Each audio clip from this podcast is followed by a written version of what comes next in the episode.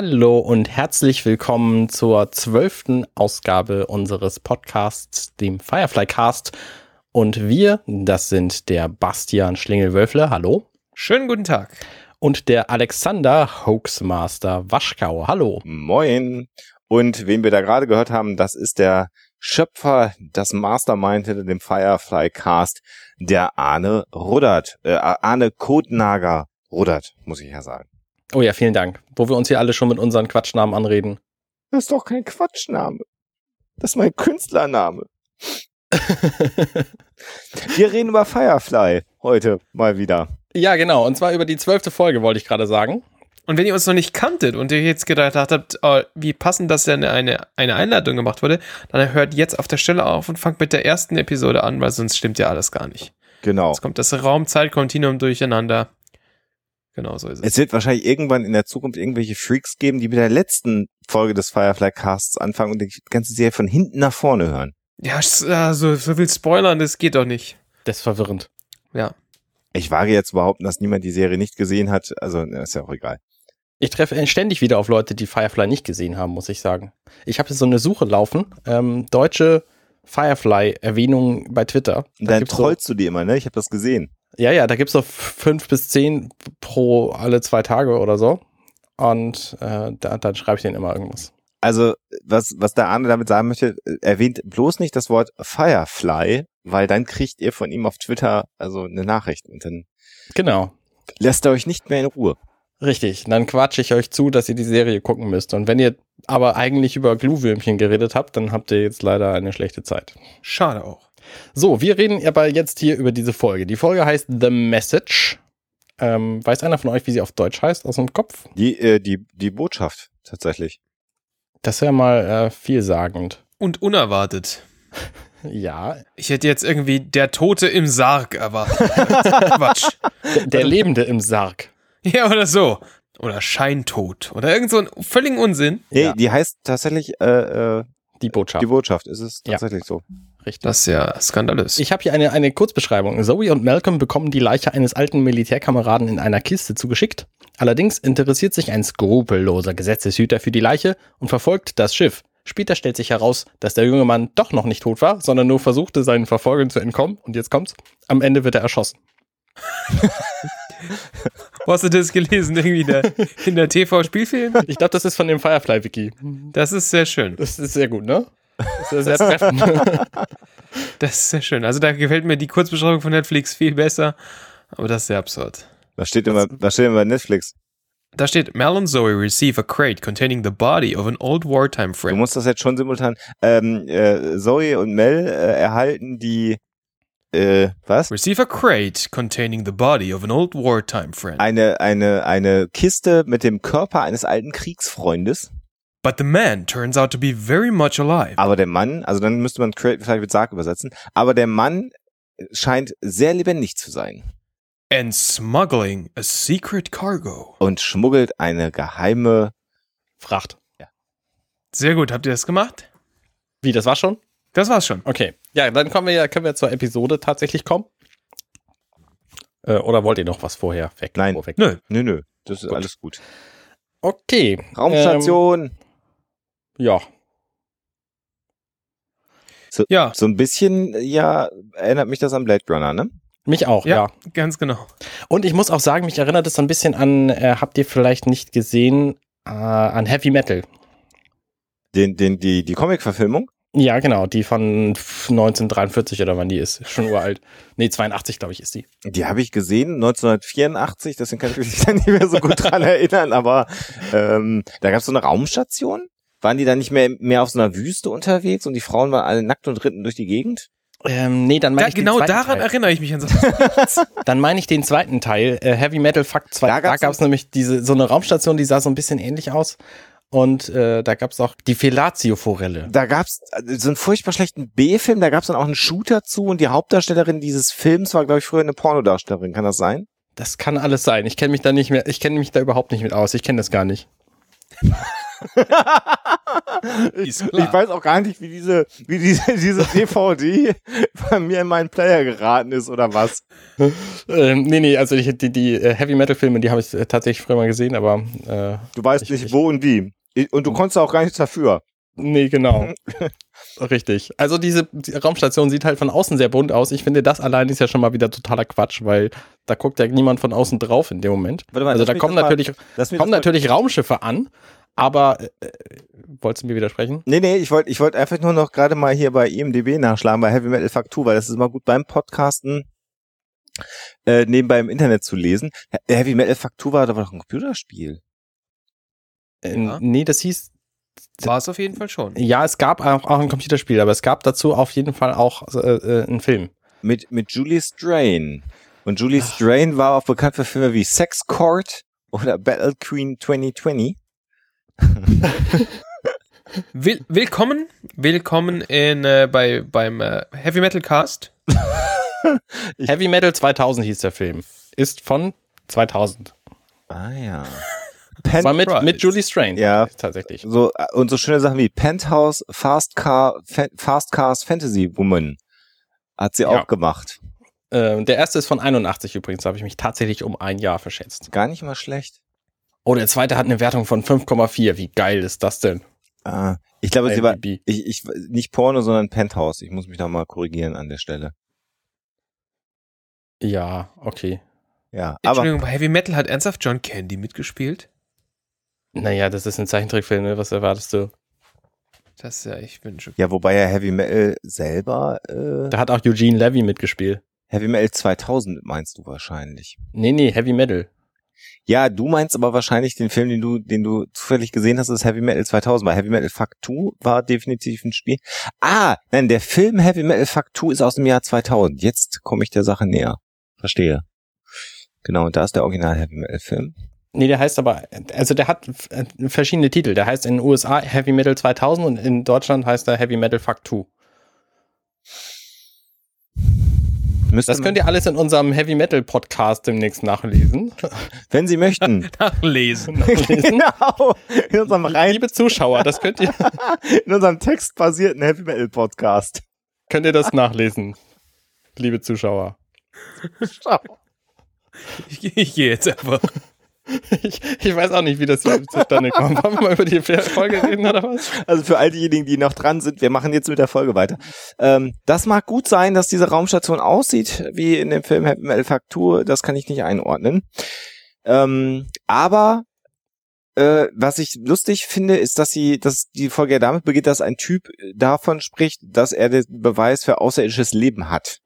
Was ja für die Welt von Firefly gar nicht so irrelevant ist, weil wir ja schon mal ähm, an verschiedenen Stellen erwähnt haben, dass in der Welt von Firefly eben keine Aliens vorkommen, sondern alles nur Menschen ähm, unterwegs sind. Und man, man könnte jetzt fast vermuten, also so ging es mir beim ersten Mal gucken, äh, gibt es jetzt tatsächlich doch Aliens in diesem Universum. Wobei das Ganze ja eher so die Anmutung eines Jahrmarktes hat, ne? Äh, Ja. was da so stattfindet auf dieser Raumstation. Genau, und zwar so aus dem Wilden Westen. Also ist ja, ich meine, das passt ja auch sehr gut in das, in das ganze, äh, ja, Serienbild rein, so Wilder Westen, aber es ist halt wirklich so, wie, wie man das aus, aus so Wildwestfilmen kennt. Da ist halt dann irgendwie diese, dieser, dieser Circus is in Town, ähm, was ja, ja, Circus ja nur bei uns so der Zirkus ähm, ist, wo dann Leute auf irgendwie einem Ding rumreiten, sondern da ist halt dann also das, das Kuriosenkabinett, Kuriositätenkabinett Mhm. heißt ja auch, Mhm. wo dann irgendwie die, die Frau mit dem Bart und der zweiköpfige Mann und was weiß ich irgendwas äh, vorgestellt wird. Und ähm, genau so ist es da halt auch. Und äh, was ja lustig ist, mir ist in dem Moment, äh, ich habe, ich habe, ich weiß nicht, ob ich vorher drüber nachgedacht habe, aber dann so, als, als dieser Anfang war, ist mir das erstmal so aufgefallen, so, so bewusst aufgefallen, ja natürlich, es gibt keine anderen Spezies dort. Das Ja, ist, richtig. da habe ich vorher einfach überhaupt nicht na drüber nachgedacht. Das war für mich so, ja, wir sind im Weltraum unterwegs. Äh, ich habe Star Trek gesehen. Klar, da gibt's dann halt irgendwie die, die anderen äh, Außerirdischen, die, äh, die halt irgendwie größere Nasen haben. Aber nee, das gibt's ja einfach nicht. Aber das wissen wir doch schon. Also mir ist das aufgefallen in der Szene in, ähm, in Serenity, dem, dem Pilot, der Pilotfolge, wo sie eben auf diesem Raumdock sind und da einfach nur Menschen rumlaufen.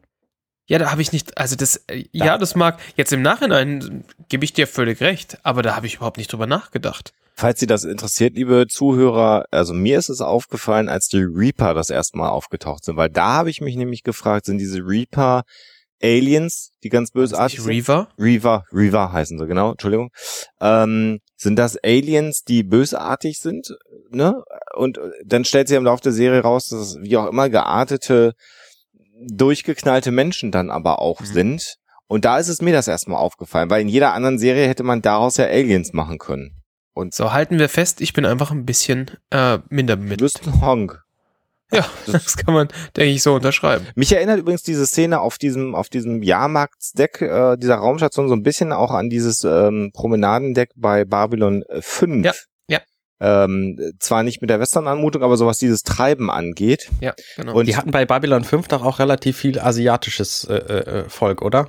Bildet Au. mir das ein? ah, ich glaube, das kam so ein bisschen drauf an, wo du warst. ja. Weil Babylon 5 war ja groß. Ja, ja, also nicht zwingend, aber sie haben sich da, glaube ich, bei Babylon 5 mehr bemüht, alle Ethnizitäten, wenn ich das richtig ausdrücke, unterzubringen. Also da gab es nicht nur den äh, äh, Quoten Dunkelhäutigen, der rumlief, sondern äh, die haben das schon sehr durchmischt äh, in verschiedenen Stellen. Mehr darüber können Sie übrigens nach äh, demnächst hören in unserem Babylon 5 Podcast. Genau. 800 Episoden haben wir schon aufgenommen. Die Ja. nächsten 400, die folgen noch. Genau. Also da ist dieser Typ, der eben diese Aliens anpreist. Dieser Typ hat übrigens, ich finde das total eigenartig, der hat so einen Zylinder auf, wo hinten ein Totenkopf dran gebastelt ist. Ja, und da musste ich dann sofort an Slash denken. Ich musste sofort an Baron Samdi aus, äh, aus Leben und Sterben lassen denken. Ah, ja, stimmt, Bond. Mehr darüber können Sie uns in unserem erscheinenden In unserem Bond-Podcast nachlesen. nachlesen, nachhören. Ja. ähm, ja, stimmt, aber so einen kleinen Totenkopf auch, ne? Also der, der muss ja auch Zirde sein, wahrscheinlich. Ja, richtig. Also vielleicht, ich hoffe mal, dass er unecht ist. Ja. Und dann sind wir tatsächlich in dem, äh, im Englischen sagen sie Booth, äh, in der, in der Kabine, wo dieses Alien sein soll. Und wenn ich sage die oder sie, dann äh, sind das ähm, Kaylee und unser Doktor Sean Maher. Und tatsächlich sind sie, in, in der ersten Sequenz sieht man Sean Maher mit einem offenen Mund. Und Kaylee guckt und da ist so eine weiße, beleuchtete Glasröhre. Und das wird dann gebrochen dadurch, dass der Doktor sagt, ja, ist ein Kuhfötus. Also mich wundern ja zwei Dinge hier dran. Zum einen, ich habe den Audiokommentar gehört. In dem Audiokommentar sprechen ähm, Jewel State und äh, Alan Tudyk. Mhm. Und die erzählen, dass dieser Kuhfötus hier in diesem Glastubus verkehrt rum eingebastelt wurde, dass das total aufwendig war und dass sie das deswegen so kurz zeigen mussten, äh, konnten nur. Ähm, und mich irritiert ja, dass sie in dieser Welt nicht fähig sind, offensichtlich Dinge herzustellen, die so aussehen. Hm. Wie? Wie was? Also ich meine, das ist ja, selbst in unserer Welt kann man ja Dinge aussehen lassen, als wären sie sonst was. Und irgendwas in einem, also irgendwas in einem mit Flüssigkeit gefüllten Tubus als irgendwas anderes darzustellen, ist für uns überhaupt kein Problem technisch. Aber in dieser Welt scheint es irgendwie spektakulär zu sein. Weißt du, was ich meine? Nee. Äh, ich, ich weiß, was du meinst. Also wenn sie denn äh, äh, Advanced Technology haben und Raumschiffe bauen können, warum kann der Typ mit dem Zylinder sich nicht mal kurz aus Plastik ein Alien gießen lassen, was wirklich geil aussieht? Richtig, Warum, genau das warum sollte er denn? Naja, weil, weil, er es offenbar verkauft. ja, ja, aber der offensichtlich der Einzige, der es erkennt, ist der Doktor. Ich meine, wir, wir erfahren kurze Zeit später, wie Wash reinkommt und versucht mit diesem Tier zu kommunizieren. Ja, was, übrigens, was die beste, die beste Szene in dieser ganzen Episode ist. Aber Die zweitbeste. das liegt aber wahrscheinlich daran, dass Wash auch ein Honk ist. Ja, natürlich. Aber so, so wird's. Ich meine jetzt, der, der, Durch, der Durchschnittsbesucher dieser Weltraumstation, der hat vermutlich noch nie eine Kuh, geschweige denn einen Kuhfötus aus der Nähe gesehen. Das Ding ist ja auch noch mutiert. Und jetzt überleg mal, wie einfach das ist, an einen mutierten Kuhfötus dran zu kommen, im Vergleich zu sich so ein Ding gießen zu lassen. Ja, der hatte ihn halt vielleicht. Sich gedacht, Mensch, das ist lustig, wenn ich das in, in äh, wie, wie diese Brühe auch immer heißt, wenn man sowas Zeug reinsteckt, Formaldehyd. danke, dann reinstecke, dann kann ich das den Leuten als Alien verkaufen. Ja, hm, okay. Der, der- ja, der lag halt rum. Der musste weg. Also das, dieses, das hat mich jetzt nicht gestört, aber ich kann, ich, ich kann ein Stück weit nachvollziehen, warum es dich gestört haben könnte, Arne. Okay. Aber da, also über die Szene bin ich bin ich drüber weggegangen, weil ich natürlich, weil mir das Herzchen aufgegangen ist in dieser Sequenz, weil ich, äh, weil das ja so ein Beginn einer romantischen Szene zwischen dem Doktor und Kaylee ist. Ja, und er stellt sich einfach mal vollkommen bläde an. So wie er das halt gerne macht. Also Ja. ich, ich kann mich an Zeiten in meinem Leben erinnern, wo, wo auch ich Zaunpfähle, die mir in die Fresse geballert wurden, ähnlich ignoriert habe wie der Doktor in dieser Sequenz. Also, ja, ich auch, so von einer Woche ungefähr. ich dachte, du bist verheiratet. Ja, ja. Ah, Ja, das ist gut. Meine, meine Frau, die. Also du warst verheiratet, du bist noch verheiratet? nein, nein. Ja, ich, ich weiß, was du meinst. Also das, äh, aber ich meine, er ist ja jetzt ein, ein, ein gestandener Mo, wie wir da unten in Bayern sagen würden. Und ähm, Das macht mir Angst, wenn du so redest, tatsächlich. ich kann das ruhig die ganze Folge weitermachen, wenn sie das mögt. Das Spaceborisch, das kennen wir hier super. Gott. Ähm. Ja, aber wir, wir- haben ja, wir haben jetzt schon des Öfteren äh, festgestellt, dass er, dass er der, der Romantik-Honk ist, der, in dieser, in dieser Situation. Und das funktioniert ja alles so super am Anfang. Also er, sie reden so miteinander und dann so, ah, und ich finde das, ich finde das so, ich finde dich toll und du hast tolle Augen und, und du bist voll klug und du kommst gut mit Maschinenzeug und sie, oh ja, und erzähl weiter und ich finde das gut. ah. Und ähm, und ich meine, er- er müsste sie jetzt nur noch packen und küssen. Und äh, bam. Und dann sie sagt sogar noch, hey, und wir haben hier dieses, diesen Boost noch die letzten, nächsten fünf Minuten für uns alleine. Ähm, er müsste sie, er könnte sie deutlich mehr als küssen, vermutlich in den nächsten fünf Minuten. Ähm, und dann sagt er, ach ja, und du bist ja übrigens das einzige, und jedes andere Mädchen, das ich kenne, ist entweder verheiratet oder eine Prostituierte oder irgendwie mit mir verwandt. Ähm, so bist du ja mehr oder weniger die einzige in der ganzen Welt. Ähm, das einzige Mädchen in der ganzen Welt. Ja. Äh, Also du kannst natürlich, e- egal was du vorher gesagt hast, hast du damit, damit so, ja, du bist halt die Notlösung, Ja. alles kaputt machen. Und ähm, ich muss ja gestehen, ich habe, ich habe, äh, ich in meinem jugendlich romantischen Leichtsinn, ähm, habe das ja nicht erwartet. Ich habe ja gedacht, okay, hey, ähm, ich, ich dachte mir, naja, es gibt ja eigentlich keine widerwärtigere Situation als so ein bisschen Romantik vor einem Kuhfötus. Ähm, das wird also diesmal was werden. Weil, äh, warum fängst du das damit? Nein, er, bam, noch eins drauf und gut. Ja. Und das nimmt sie ihm halt auch ja. völlig übel. Also ne, das ist, es ist natürlich zu Recht auch eine, eine blöde Aussage gewesen. Äh, auch wenn er sie in dem Moment irgendwie pfiffig fand. Ähm, es, ist, es ist einfach, äh, er hat es nicht drauf, mit Frauen zu reden. Gerade in diesem Moment merkt man es halt. Zugegeben, wir brauchen das für später, dieses, äh, für, für, den, für den Schluss, für ganz am Schluss brauchen wir dieses, diese, diese Distanz, die zwisch, sich zwischen den beiden aufbaut. Da, also, weil sie sind ja, sind sich ja schon eigentlich immer so sehr, sehr nah. Und ähm, man würde dann, ähm, um jetzt schon mal so ein bisschen zu, zu spoilern, ähm, ihr habt das ja eh alle gesehen, ganz am Schluss nimmt sie ja, nimmt sie ja wieder seine Hand in einer, in einer Schlüssel, in einer Schlüssel, in einer der letzten Schlüsselszenen bei dem Ganzen.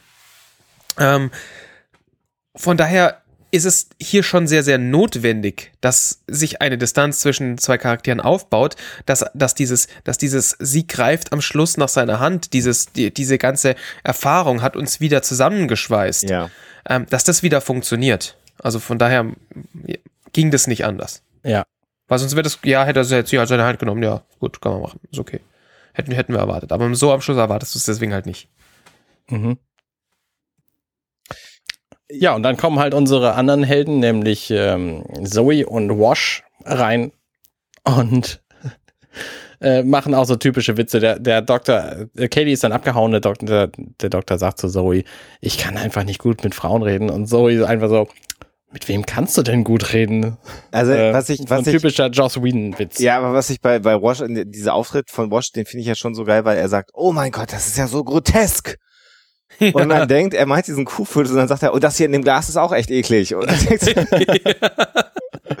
Und das ist so. Und das, das Schöne ist, dass Alan Tudyk das ja wieder, also das ist, das bringt er wieder so gut rüber. Und ich, ich nehme ihn, ich nehme ihm halt diese Wash-Figur in diesem Moment wieder so unfassbar gut ab. Das Ja. ist eigentlich so ein ultra äh, Billo-Witz natürlich, Ja, ja, der, der ja. eigentlich nicht funktioniert. Eigentlich findest du solche Sequenzen einfach nicht lustig, weil sie schon tausendmal da waren. Aber in dem Moment, wo er das als Wash mit seinem Hawaii-Hemd macht, findest du es einfach geil wieder irgendwie. Ja, richtig. Äh, äh, was vielleicht aber auch funktioniert, weil äh, Zoe das ja dann wieder auch völlig konterkariert, weil sie ist ja dann wieder die Ernste, äh, die dann sozusagen dem, dem Doktor auch nochmal sagt, ja, hast du wieder verkackt, ne? So, also sie ist dann ernst, trotzdem gemein. ja, ne? Und das ist, das stärkt's aber dann nochmal, dass dieses Ehepaar, ist, also Bosch wieder so der, der absolute Vollhonk ist und Zoe so sehr gesetzt. Gute Sequenz. Ja. Äh, dann haben wir einen Schnitt und sehen auch auf der Raumstation äh, ähm, Mel mit Inara. Und äh, was da auch wieder interessant ist, ist, dass die beiden im, im Wesentlichen ja darüber reden, wie sie diese Waffe, also den MacGuffin aus der letzten Episode, übrigens fand das Alexa sehr spannend, dass MacGuffin ein, ein Terminus technicus ist, übrigens bei der Gelegenheit, also meine, meine Frau, Ehefrau. Ähm, also der MacGuffin der letzte Schönen Gruß. ja, mache ich nachher. äh, der, der MacGuffin der letzten Episode wird hier nochmal aufgegriffen. Also das Problem ist, diese antike erste Energiepistole, die sie geklaut haben, Die nicht mehr funktioniert. die nicht mehr funktioniert, kriegen sie nicht verkauft. Und darüber reden sie jetzt im Prinzip. Und Inara bietet ja eigentlich an, dass sie sich darum kümmert. Und Mel will das aber nicht. Also es Ja. ist ganz lustig, weil er sagt, das ist hier halt unehrliche Arbeit, das sollst du nicht machen. Wobei er äh, über die ähm, äh, elf Episoden vorher ja nie einen Zweifel daran gelassen hat, dass er die ihre Arbeit als Prostituierte ja auch scheiße findet. Und das eigentlich für richtig scheiße Arbeit hält. Aber so eine Waffe zu verkaufen, also Hehlerware zu vertreiben, das soll sie halt auch nicht machen, weil das, das Ja, da ist, da, da ist aber auch seine Motivation eben eine andere, das Scheiße zu finden. Ja, also Ja, er ja. hat ja nichts gegen unehrliche Arbeit, das sie- sieht man ja in, an jeder Ecke, Ja, ja. Ähm, sondern er hat eben was dafür, äh, dagegen, dass, dass sie mit anderen Männern was anfängt. Ja, ja, Eifersucht, ne? Ja, ja, genau. Während sie da so durch diesen, durch dieses, äh, durch diese Halle schlendern, wird äh, Mel beklaut und der ist ja offensichtlich so, ähm, so vertraut mit den, äh, mit dem, wie sich so ein Dieb verhält, dass er diesen Jungen, der ihn beklaut, direkt in, in seiner Bewegung aufhält, Ja. sich das, das geklaute Geld von ihm zurückgeben lässt und ihn wieder loslässt. Ähm, fand, fand ich ein bisschen witzig. Ja, weil das, ich meine, das erkennt natürlich eigentlich nur jemand, der sowas, der weiß, wie sowas gemacht wird. Mhm, richtig. In so einer sehr flüssigen Bewegung halt, ne? Also der, der will ihn beklauen und dann packt er ihn, dreht ihn und zack. Genau, und lässt ihn aber auch sofort wieder los. Also es ist wirklich ein, ein, ein Fluss, so ein bisschen, so ein, so ein kurzes äh, Dieb, Dieb, Dieb mit Dieb-Tänzchen äh, und der Junge zieht auch wieder ab. Also es gibt, das wird auch nicht mal thematisiert, diese, diese Aktion. Genau, die fließt so nebenbei einmal durch, ne? Genau. Inara und, und Mel reden an der, in dem Moment auch weiter, als, als ja, wäre eigentlich nichts, wäre nichts äh, Ernsthaftes passiert. Gute Sequenz. Ja, dann kommen wir zum MacGuffin eigentlich der, der aktuellen Episode, ne? So kann man das, glaube ich, sagen, ne?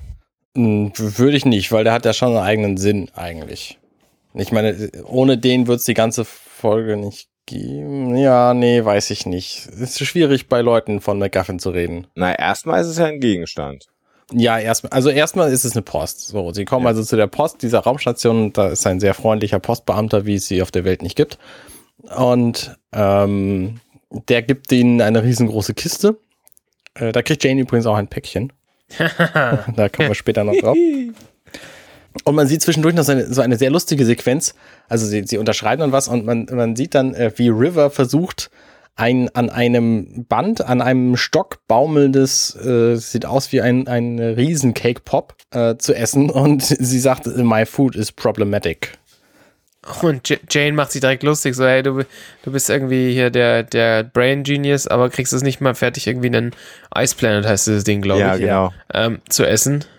Ja, ist sehr, sehr lustig. Ja, weil er ist da natürlich Experte. Ja, und dann sehen wir, wie eben dieser große Crate, diese große Kiste reingefahren wird ähm, für Mel und Zoe und ein kleines Päckchen für unseren Freund Jane. Und der freut sich da sehr drüber. Und, Das ist von seiner Mutter. und es ist von seiner Mutter. Und was ich auch sehr schön finde, ist, dass er diesen Brief laut vorliest. Und da merkt man, dass er auch ein bisschen Probleme hat, Sachen zu lesen, oder? ja, Ja, in der Tat. Man könnte jetzt das wohlmeinend sagen, dass es daran liegt, dass seine Mutter undeutlich schreibt, aber es, er spielt es eher so, als ob er nicht so gut lesen könnte, ne? Genau. Die haben ja. übrigens eine kurze Sequenz übersprungen, nämlich Jane hatte die Auf Aufgabe, Munition zu kaufen und hat dafür offensichtlich Geld gekriegt von Mel und gibt ihm jetzt die Munition wieder und das Restgeld. Und in so einem ganz kurzen Moment will er den letzten Teil des Restgeldes selber behalten, weil er im Grunde doch ein, ein Dieb ist. Und dann guckt Mel ihn aber einfach weiter an und dann gibt er ihm das Geld doch. Also zum zweiten Mal innerhalb von einer Minute äh, überlistet Mel einen Dieb. Mhm. Ja, genau, genau. Noch ein, ein äh, lustiges, äh, bevor wir zum, zu dem Brief und dem Paketinhalt kommen, ein, äh, eine ganz lustige ein Wortwechsel finde ich noch, als, als äh, Kaylee ankommt, fragte so Inawa zu so, na, leben Aliens unter uns? Und dann sagt sie ja, und einer von ihnen ist ein Doktor. Ja, und dann macht Jane ja sein Paket. Ja, genau. Und äh, er liest dann ja vor, äh, beiliegend findest du. Und dann sagt er, beiliegend und ist ganz nervös und äh, wickelt dann. Und dann sehen wir, was passiert. er, er zieht eine Mütze, eine wunderschöne Mütze raus. Äh, also eine, eine Wollmütze, eine selbstgestrickte Wollmütze, die an äh, Grot Groteskität nicht zu überbieten ist und die auch, die, die ihren eigenen Ruhm in, inzwischen in Fankreisen erreicht hat. Ja. Ja. Also eine orange-gelbe Mütze mit, mit so Ohrenschützern dran, selber gestrickt. In, was, was diese, die setzt er sich dann auch direkt auf, was die Szene noch viel lustiger macht, dass die, dass die, die fragile, das fragile Stück der Mütze jetzt eine Polsterung ja auch noch in, in Stroh eingewickelt ist oder irgendwelchen Fasern und die dann an dieser ganzen Mütze dranhängen. Und es sieht so unfassbar bescheuert aus, wie er diese Mütze aufhat, aber er trägt dieses, dieses gruselige Stück Stoff mit einer Überzeugung. Ähm, Ja. ja. Also ja, ich finde, das sagt, äh, das sagt Wash ganz gut. Ja. Der sagt nämlich, äh, wenn jemand, wenn ein Mann mit dieser Mütze die Straße entlang geht, dann äh, wissen die Leute genau, er hat keine Angst vor irgendwas. Zu Recht, weil du hast auf jeden Fall keine Angst auszusehen wie ein Idiot. Was ja lustig ist, weil diese Mütze, ich meine, das ist, das, die haben sie sich wahrscheinlich von irgendwem stricken lassen. Und du kannst inzwischen diese Mütze bei ThinkGeek beispielsweise kaufen. Ja. die genauso aussieht. Es gab mit dieser Mütze auch super viel Ärger, weil die haben halt dann irgendwann so bei Etsy und Co. Leute angefangen, naja, das, weil die ist nicht schwer herzustellen, wenn du stricken kannst. Haben Leute halt angefangen, naja, ähm, Janes Head kann ich einfach stricken und kauf, verkauft es dann bei Etsy.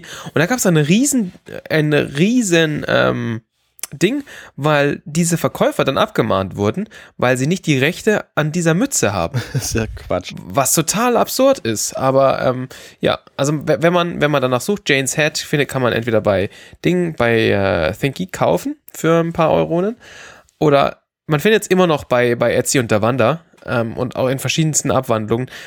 Es ist einfach schon eine lustige Mütze und ich habe mir schon ein paar Mal überlegt, ob man sowas nicht dringend für den Winter bräuchte. Aber ich glaube, ich bin einfach kein Mann, dem, äh, dem, dem man einfach nichts kann. Aber, Ja, und äh, also an der, ich kann ja mal an der Stelle aus meiner persönlichen äh, Welt berichten. Ich bin ja jemand, ich trage grundsätzlich keine Kopfbedeckung. Ja. Also das, ist, nie. das ist sehr schade. Dann kannst du kein Polizist mehr werden. Da gibt's auch dieses schöne Gerücht, dass über den Kopf 40 bis 45 Prozent aller Wärme flöten geht. Habt ihr das gehört? Ja. Das ist ein Gerücht. Aha. Das kann, Das ich, ist, das kann ich äh, mir auch nicht vorstellen. Das stammt aus einem ähm, militärischen, äh, weiß ich nicht, irgendein militärisches Buch aus den USA, äh, aus den 70ern, wo nämlich die Tests gemacht wurden mit Leuten in arktischer Kälte, in arktischer Kleidung, mit und ohne Kopfbedeckung. Moment, Moment, Moment. Wir haben vergessen, vor der, vor der, davor die Story der Woche zu erzählen. das versteht jetzt nicht jeder, hoffentlich. Ja, ich denke schon, das verstehen viele unserer Hörer. Naja, jedenfalls ist diese Behauptung einfach falsch. Und selbst wenn du nackt bist, gehen über deinen Kopf nur 10% aller Wärme äh, maximal flöten. Ein größerer Punkt ist, äh, sind natürlich Hände und, und Füße. Gut, wenn du jetzt nackt bist, bei mir einfach wegen der Fläche noch andere Dinge, aber das ist eine ganz andere. um zum, zum Ursprungspunkt zurückzukommen, also ich trage keine Kopfbedeckung. Ja. Ist dafür keine Hose. Das äh, weiß ich. Ich habe dich ja auch schon mehrfach sehen müssen dann. Zu Recht. Zurück zur Mütze. ja, die haben jetzt, äh, dann machen sie den, äh, diese Kiste auf. Genau, sie machen die Kiste auf und äh, in dieser Kiste ist ein unglaubliches Spannungselement, nämlich ein, äh, ein Toter. Ein Sarg erstmal. Wo sie schon sagen, verdammt, weil man nämlich, äh, ich glaube, das sagen sie da an der Stelle auch schon, weil das verboten ist, ne? Ja. Körper per Post zu verschicken. Was ja auch ein Stück weit Sinn macht. Und dann machen sie auch noch diesen Sarg in der Kiste, also eine Holzkiste, für die Hörer, die es jetzt nicht sehen, eine Holzkiste, in der irgendwie so ein Metallsarg liegt, so ein Wannensarg. Und dann machen sie das auf und da liegt jemand drin. Und das ist dann der Moment, wo dann der Vorspann zunächst mal kommt. Genau, der schöne Vorspann. Eine Sache noch, noch kurz bevor der, bevor das, äh, da musste ich nämlich sehr, sehr lachen, kurz bevor der, der Vorspann anfängt, sehen, haben wir die Kameraperspektive aus dieser Kiste raus und alle schauen so drüber, bis auf, bis auf äh, Jane. Und im letzten Moment, bevor der Vorspann anfängt, schaut Jane so von der Seite mit seiner bekloppten Mütze, wo immer noch diese ganzen Fussel dranhängen, über die, über die, ähm, Über den Rand. über, über den Rand rüber und meinst so, what did you order that guy for? Also, warum zum Teufel habt ihr den Toten bestellt? Was halt einfach so völliger Unsinn ist. Aber ich musste so lachen, weil er halt auch wieder so bekloppt aussieht mit diesem, mit diesem bekloppten, ähm, in dieser bekloppten Kopfbedeckung. Ja, einfach äh, ganz groß, ganz großes Kino. Und dann haben wir ein Flashback. Richtig. Dann kommt nämlich die Szene nach dem äh, Vorspann und äh, das ist eine Kriegsszene. Ja. Und wir erkennen, äh, wenn wir ihn eben genauer angeguckt haben, ähm, den, Leicht. der in der Kiste da lag, äh, als frischen jungen Soldaten wieder. Was mich an der Szene so ein bisschen irritiert hat, war, dass in, im ersten Moment das eher wirkt wie eine Szene aus dem Zweiten Weltkrieg. Ja. Wa- Was den, was den, was den Stahlhelm da irgendwie angeht, den er auf dem Kopf hat und, und auch so die, die, die, die Kamera gibt so wenig von der Umgebung her, dass ich für einen Moment gedacht habe, hä? Also man weiß ja, äh, dass es den Bürgerkrieg gab, äh, spätestens seit dem Pilotfilm weiß man das, aber äh, die, der Look and Feel vom Krieg aus dem Pilotfilm zu dieser Sequenz, zumindest am Anfang, ist ein komplett anderer. Und äh, d- deswegen habe ich da an der Stelle ge- kleine Sekunde gebraucht, um das einordnen zu können, äh, dass das jetzt eine Rückblende auf den Krieg ist. Äh, Weil also der Tote jetzt plötzlich lebendig ist, also das heißt, es muss jetzt halt nicht davor liegen irgendwie. Ja. Aber äh, ich konnte das erst schlecht einordnen, so was ich da gerade sehe. Ich weiß nicht, wie es euch ging, aber mir ging's Mir ging es nicht so, weil ich äh, nichts anderes, also wenn ich eine Kriegsszene sehe bei Firefly, dann ist es auf jeden Fall nichts, was gerade passiert. Hm. Sondern es gab halt diesen einen Krieg und es muss eben ein Vorspann sein. Zumal der Krieg ja mit seinen Laserfeuern am Anfang auch genauso aussieht. Und zumal in der zweiten Szene, also in der, in der zweiten Shot dieses Krieges, steht Battle of Dukang, seven years earlier. Mhm. Das könnte auch ein Hinweis darauf sein. Hm. Na gut. Dann bin ich der Honk an der Stelle. Wir sehen dann, dass dieser äh, äh, Leichnam, also der lebendige Leichnam, eine äh, seinen Helm absetzt, eine Dose rausnimmt, die mit seinem Taschenmesser aufmacht. Und dann gibt es einen äh, Soldaten, der eine deutlich bessere Uniform trägt, also mehr so in, äh, in, in, in Style, also besser aufeinander abgestimmt, das ist das Wort, was ich gesucht habe. Mhm. Also dass man sagen könnte, ah, guck mal hier, das ist so einer vom, jetzt hätte ich fast gesagt Imperium, aber Sie wissen, was ich meine. Und der will quasi gerade anlegen und unseren Leichnam erschießen, äh, der seine Waffe so schnell nicht findet und dann äh, taucht Zoe auf und schneidet dem Typen die Kehle durch. Der isst übrigens diese Bohnen sehr merkwürdig. Ich, das sieht für mich nicht wirklich realistisch aus, wie der isst. Vielleicht hat er die Szene einfach zum zwölften Mal gedreht und ihm kommen die Bohnen zum Hals Das raus. kann ich nicht nachvollziehen. Nee, kalte Bohnen aus der Dose ist doch super. Ja. Die isst man doch gerne. Ich schon. Ich auch. Na gut. Er kaut, so- er kaut so Ja. doll. Wie groß sind diese Bohnen? Das macht mich echt nervös. Sind das riesige Spacebohnen? Das sind natürlich Weltraumbohnen. Die, ich meine, die, die sind ja ein bisschen in der Zukunft hier. Ja, ja. So erklärt ihm auf alle Fälle, dass es wichtig ist, im Krieg wenig Aufmerksamkeit zu erregen und eher so auf Stealth-Basis zu arbeiten. Und während sie ihm das erklärt, kommt laut schreiend Mel rein, der wie wüst um sich ballert und sagt, kommt doch, kommt doch, holt mich, holt mich. Und quasi ihre Aussage konterkariert. Richtig. Dann sagt sie aber auch sofort, äh, ja, es gibt offensichtlich auch andere Ansichten. Genau. Weil sie natürlich auch nichts gegen Mel sagen kann, weil der ja ihr Genau, ihr Vorgesetzter ist. kommandierender Offizier. Die drei scheinen sich also wirklich auch zu kennen. Und Mel informiert sie darüber, dass die ähm, Truppen, die feindlichen Truppen näher kommen. Und äh, dann steht noch ein Typ aus ihrem Bataillon irgendwo in der Gegend rum und sagt immer, sein Arm sei ab, sein Arm sei ab, aber der Arm ist gar nicht ab. Der scheint also gerade irgendwie massiv traumatisiert äh, zu sein, die vierte Person, die da steht und ist halt nicht mehr ansprechbar. Ja, genau. Nee, das sind aber durchaus noch mehr. Also, das sind schon viele Leute in dieser Szene. Man erkennt die nur alle nicht, weil die alle nur von hinten gefilmt sind. Weil das nämlich alles keine Statisten waren, weil die keine Statisten hatten beim Dreh, sondern es sind halt alles irgendwelche Produktionsgehilfen und so, die eigentlich nicht mitmachen wollten. Und äh, man an dieser Stelle ein lustiges äh, Zusatz, eine lustige Zusatzinformation. In dem Moment, wo ein Statist eine Sprechrolle hat, bekommt er mehr Geld. Muss der mehr Geld bekommen. Aber das möchte oder nicht, weil das in der Filmindustrie so üblich ist. Deswegen halten die, bis auf den Armtypen, wahrscheinlich auch alle ihre Klappe. Ja, die zeigen ja nicht mal ihr Gesicht. Du erkennst sie ja zwischen dem ganzen Gerümpel da hinten. Genau. Und dieser, dieser Armtyp, der sagt, glaube ich, auch nichts, oder? Nee, der guckt, glaube ich, nur in die Kamera und dreht mit, rollt mit den Augen. Ja, genau. Stimmt. Aber billig. Und dann kommt aber äh, nämlich ein, ein Science-Fiction-Moment. Ja. Nämlich, also man sieht ja bislang überhaupt nicht, dass das irgendwie ein Science-Fiction-Krieg ist. Das könnte ja, wie gesagt, auch der Zweite Weltkrieg sein.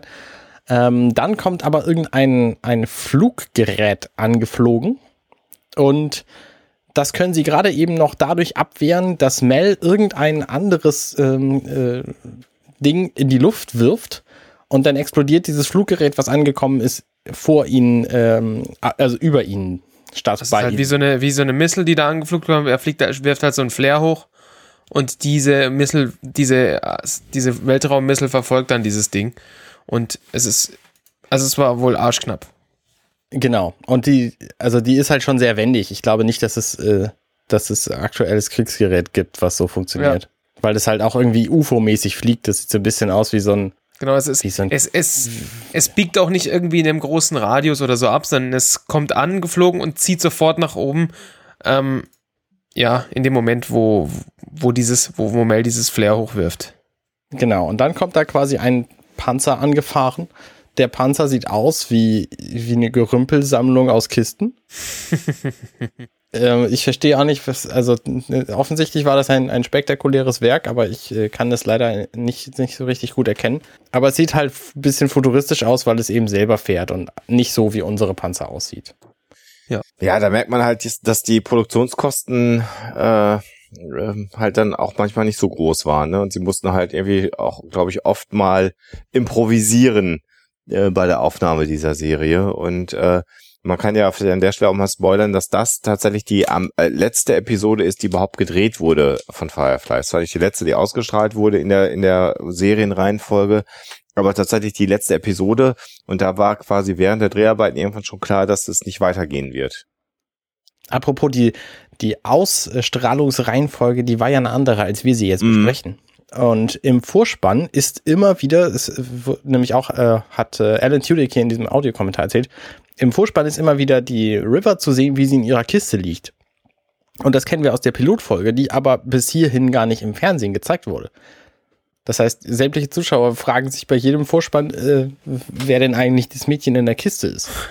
Stimmt. Stimmt. Tja, nur so das als sehr, kleine Anekdote. Sehr befremdlich gewesen sein, weil du wahrscheinlich als Zuschauer immer das Gefühl gehabt hast, ich habe irgendwas verpasst. Ne? Richtig. Ja.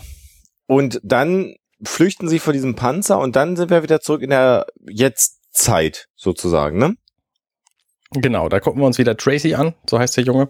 Und der ist halt immer noch tot. Surprise. Ja, genau. Also, also alle stehen weiter, weiterhin um diese Kiste rum und der Postbote sagt jetzt dann, also dieser Postbote, dieser Postbeamte, dieser Postshop-Inhaber, whatever, sagt dann, äh, ihr müsst mal das aus meiner Station rausbringen, weil ihr wisst, dass äh, wenn man Menschen über mit über die über über die Postrouten transportiert, das ist äh, sehr sehr illegal.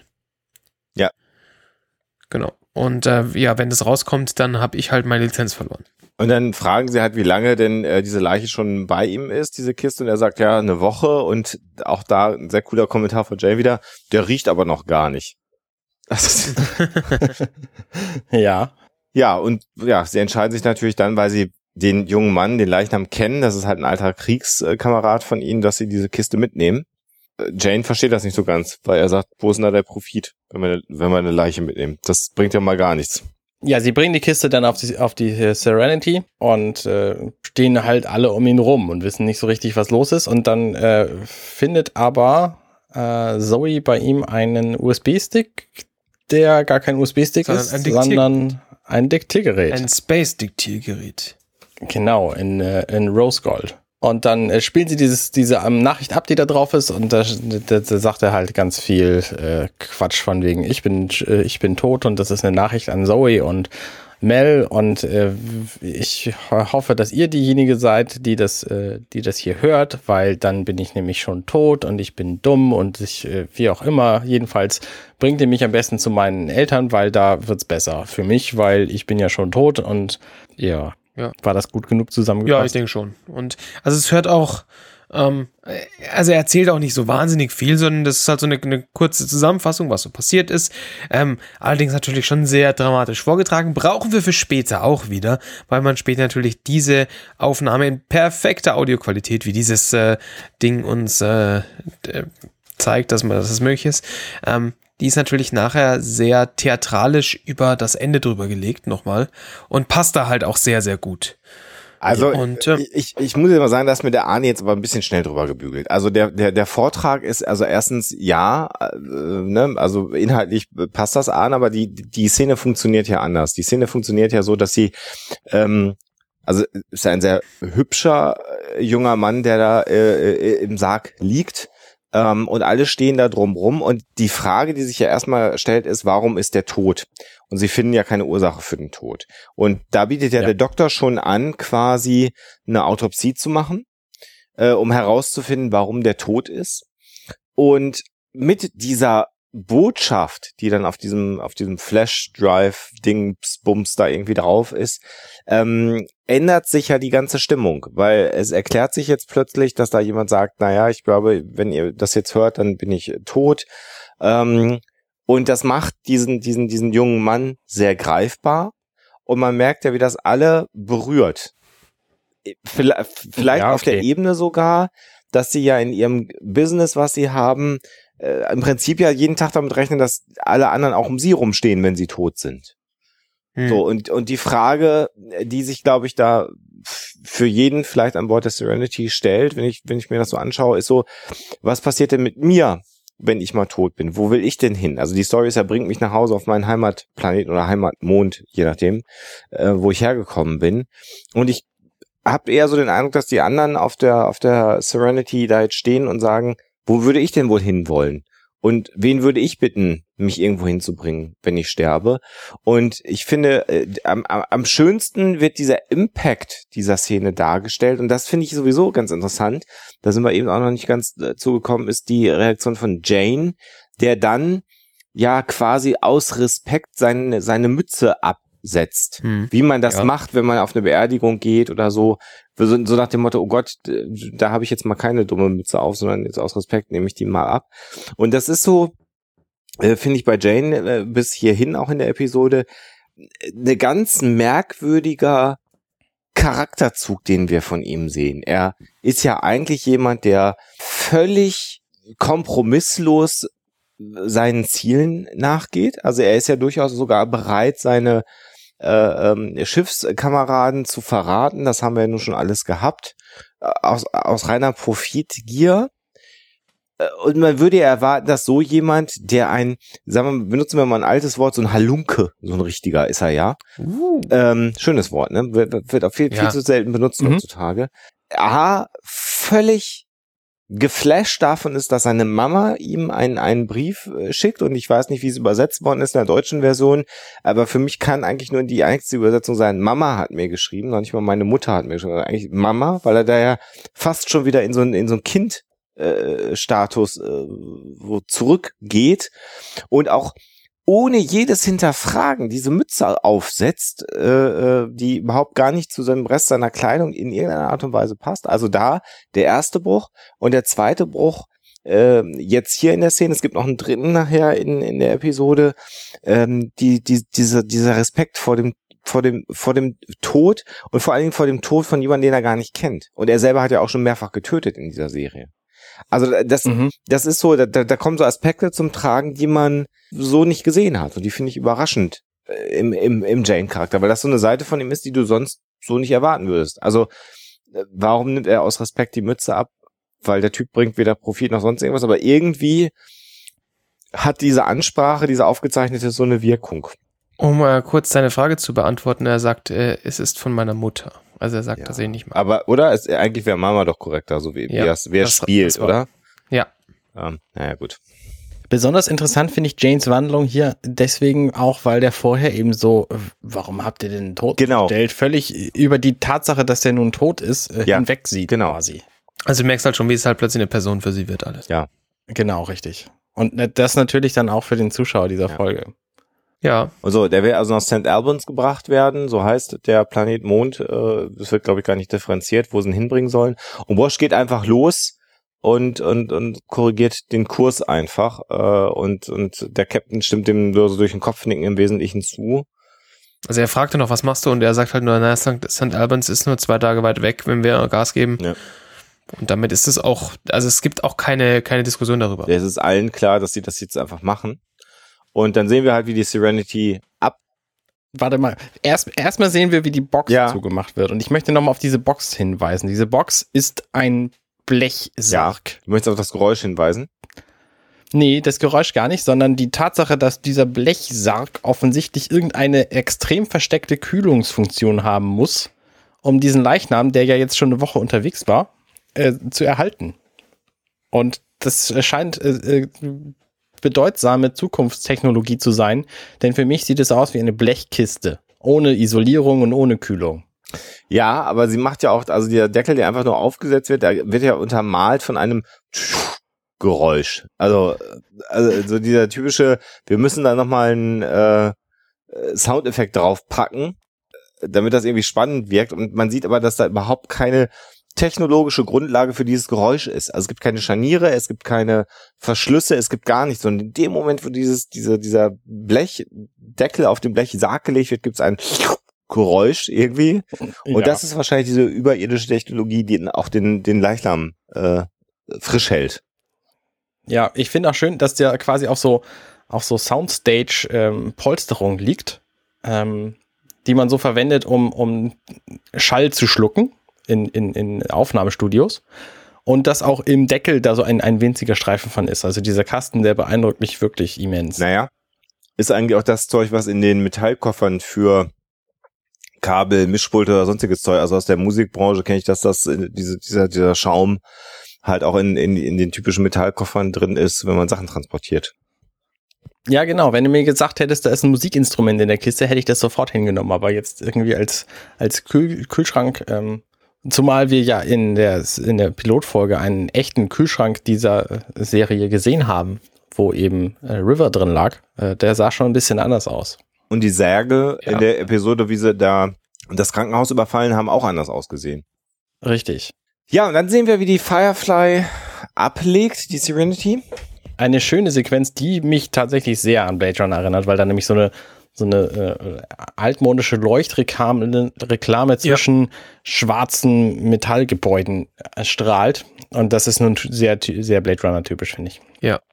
Ja, also das kann, das kann man wirklich auch nochmal festhalten. Diese ganz, dieser ganze, dieses ganze erste Drittel ist so, ist so Blade Runner-esque vom, auch von der ganzen Optik her. Also da, ich kann, ich kann mir nicht vorstellen, dass es zufällig so aussieht. Naja, die Inspiration des äh, chinesischen Sprache ist, äh, äh, wir haben ja schon an ein, zwei anderen Episoden, zumindest in einer Episode mal festgestellt, wo sie auf einem Planeten unterwegs sind, da haben wir auch gesagt, das könnte jetzt eins zu eins aus Blade Runner übernommen sein. Ähm, so ist es dann zumindest äh, konsequent in der Anlehnung an, wenn man es mal positiv formulieren möchte. Und Blade Runner ist ja sicherlich auch eine Zukunftsvision, die ja nicht so schlecht war oder nicht so weit weg ist. Ja. So, gut, also wir haben keine Androiden irgendwie, aber mh, Sie wissen, was ich meine. Ja. Das stimmt. So, und dann sehen wir, das ist mir beim ersten Mal nicht aufgefallen, jetzt wo ich die Folge jetzt heute schon wieder äh, mehrfach gesehen habe, fällt es mir natürlich auf, wie ein anderes Schiff ganz offensichtlich andockt an die Station. Ah, tatsächlich, ja. Ja, ist mir jetzt gerade nochmal aufgefallen. Und äh, dann kommt Schnitt wieder in die Raumstation. Wir sehen drei Typen, die äh, auf die Station kommen, äh, ähnliche Erfahrung haben wie wir am Anfang der Episode. Der Typ mit dem Zylinder wird nochmal wieder eingeblendet, aber die gehen relativ zielstrebig zu dieser Poststation hin. Und da gibt's halt einen Typen, der ein bisschen böselig aussieht, der vorne vorher läuft und der zeigt dann eine Sheriff-Marke. Ja, die anderen beiden Boah. Typen sehen übrigens im direkten Vergleich ziemlich drämelig aus. Ja. Also so wie typische Minions. Auch den, den Schauspieler kennt man von, von dem äh, Lieutenant Womack, äh, wird gespielt von Richard Burgi, ähm, der neben seiner großartigen Rolle als Sentinel auch öfter mal so, so böse Arschgeigen spielt und das kann er, glaube ich, einfach ganz gut. Kommt auch sehr überzeugend rüber, ja. Ja, das macht er da auch wieder. Er hat auch, er hat auch, äh, also ich, er hat auch so ein bisschen so einen irren Blick immer drauf. Und das kriegt er gut hin. Ja, und dieser Schlägertyp, wollen wir, wollen wir uns darauf einigen, äh, spricht dann erstmal jetzt mit diesem Postboten wieder, also Womack heißt er ja ganz offensichtlich. Hm. Ja. Und äh, erkundigt sich nach dem Crate. Ganz äh, so. Und sagt hier, du hast hier eine Leiche transportiert, das kostet jetzt erstmal eine Lizenz und wahrscheinlich gehst du auch in den Bau. Ähm, und äh, droht ihm ein wenig und der äh, Postbote in seiner Verzweiflung sagt, nee, nee, ich habe ja das definitiv nicht, das hätte ich ja ge nie gemacht. Aber es gab eine große Kiste, die äh, geliefert wurde. Und dann sagt er halt, dass er die einem, einem Captain eines äh, Firefly-Klasse-Schiffes gegeben hat. Er schaut, er, er, also wir haben ja vorhin gesehen, er kennt ja Mel offensichtlich gut, dieser Postbote. Ähm, er guckt aber dann tatsächlich nochmal nach und spielt hier tatsächlich davor, ich, als würde er ihn nicht kennen. Also er, er distanziert sich in dem Moment auch direkt davon, als- um nicht, um nicht in die Verlegenheit zu kommen, ähm, dass, dass, äh, dass vermutet wird, dass er ja irgendwie was mit Mel zu tun haben könnte. Ich finde die, die, den Auftritt von Womack hier übrigens ganz interessant, weil der nämlich erstmal überhaupt nicht sagt, was er will, sondern er, er fängt erstmal an, den anderen Typen zu beleidigen. Äh, Aber wie krass. und zwar richtig übel. Also du bist ja schon richtig, richtig, richtig hässlich. Du bist so hässlich, dass du im Gefängnis wahrscheinlich irgendjemandes Bitch wirst. Und dass der Typ, der dessen Bitch du wirst, ist der noch viel hässlicher sein muss, ja, genau. dass er dich nimmt. Und äh, dann erst erfährt man, dass er eigentlich diese Kiste sucht. Also, dass er den Körper sucht. Er wusste offensichtlich, was da drin ist, also die, die Leiche. Ja, und der andere spielt dann eben, er spielt dann eben relativ gut. Es ist übrigens ein äh, Jude, scheint mir, denn er hat eine, eine Kippa auf. Das stimmt. Also ich, ich weiß nicht, ob das da immer noch ein Zeichen für Judentum ist in dieser Welt, aber hier ist es das. Das ist auch eine Reisschüssel in Wirklichkeit, weil sie ja so alles chinesisch ist. Das äh, kann natürlich, man weiß es nicht. Naja, jedenfalls macht Womack dann weiter und sagt, ja, nein, das ist ja alles kein Problem hier, das, das war nur, nur, nur ein Scherz, ne? Äh, Wir tun dich nicht ins Gefängnis. Und dann sagt er zu seinem Minion, äh, steck ihn in den Brand. Und das findet der Postbote natürlich nicht so gut. Nee, nicht wirklich.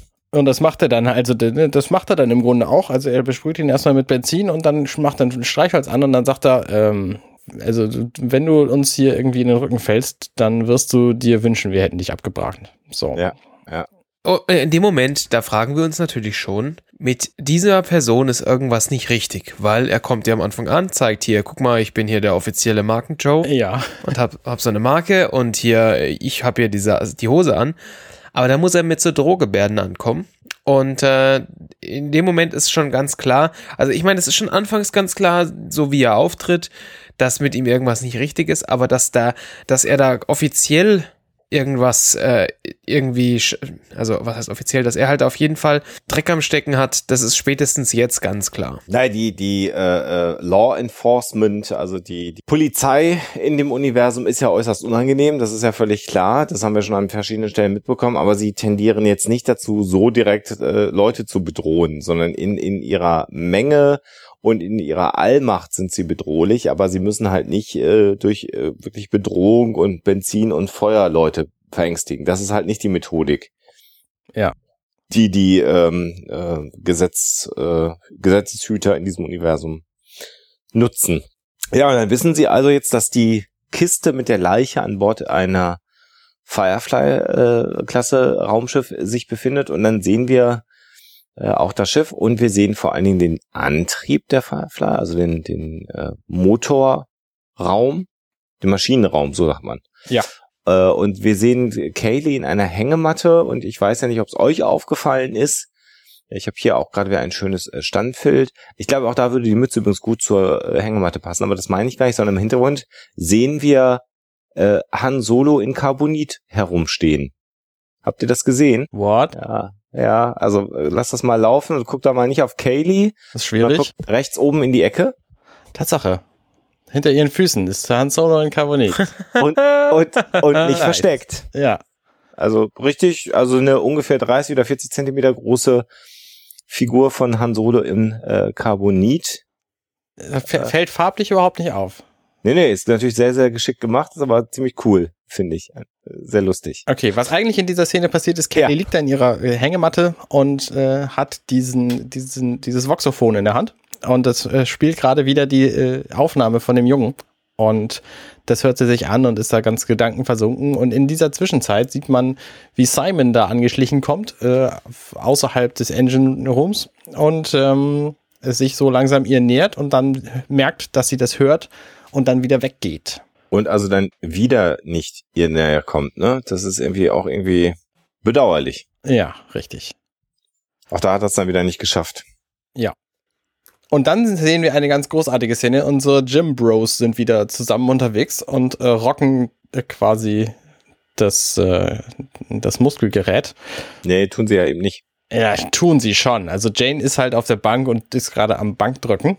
Währenddessen steht äh, Shepard Book ähm, vor dem Sarg und äh, dann unterhalten sie sich halt darüber.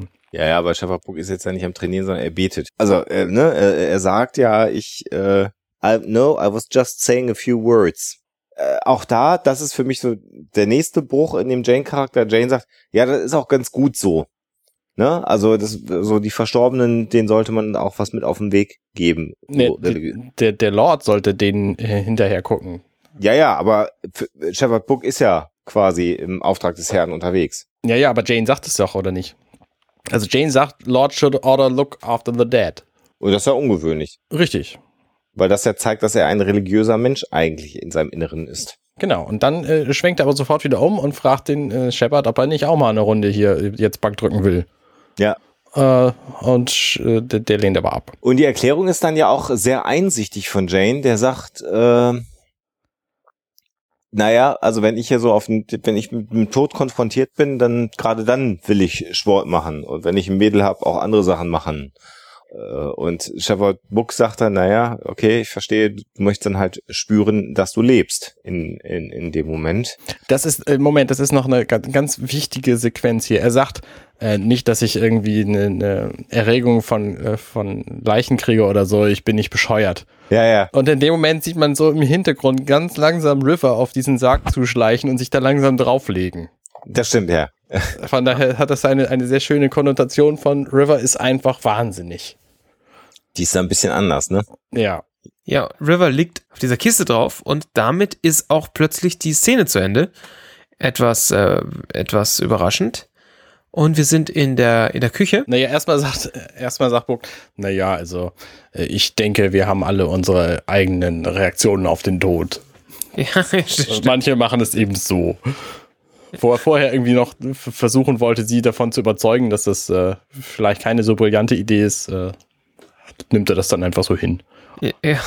Sie versuchen sie auf jeden Fall davon abzuhalten, dass sie, dass sie da jetzt äh, drauf rum, drauf rumliegt und äh, sie ähm, Nimmt sich da aber nicht so Ja. viel von an, sondern sagt, Genau. es es fühlt sich aber total angenehm an. Genau.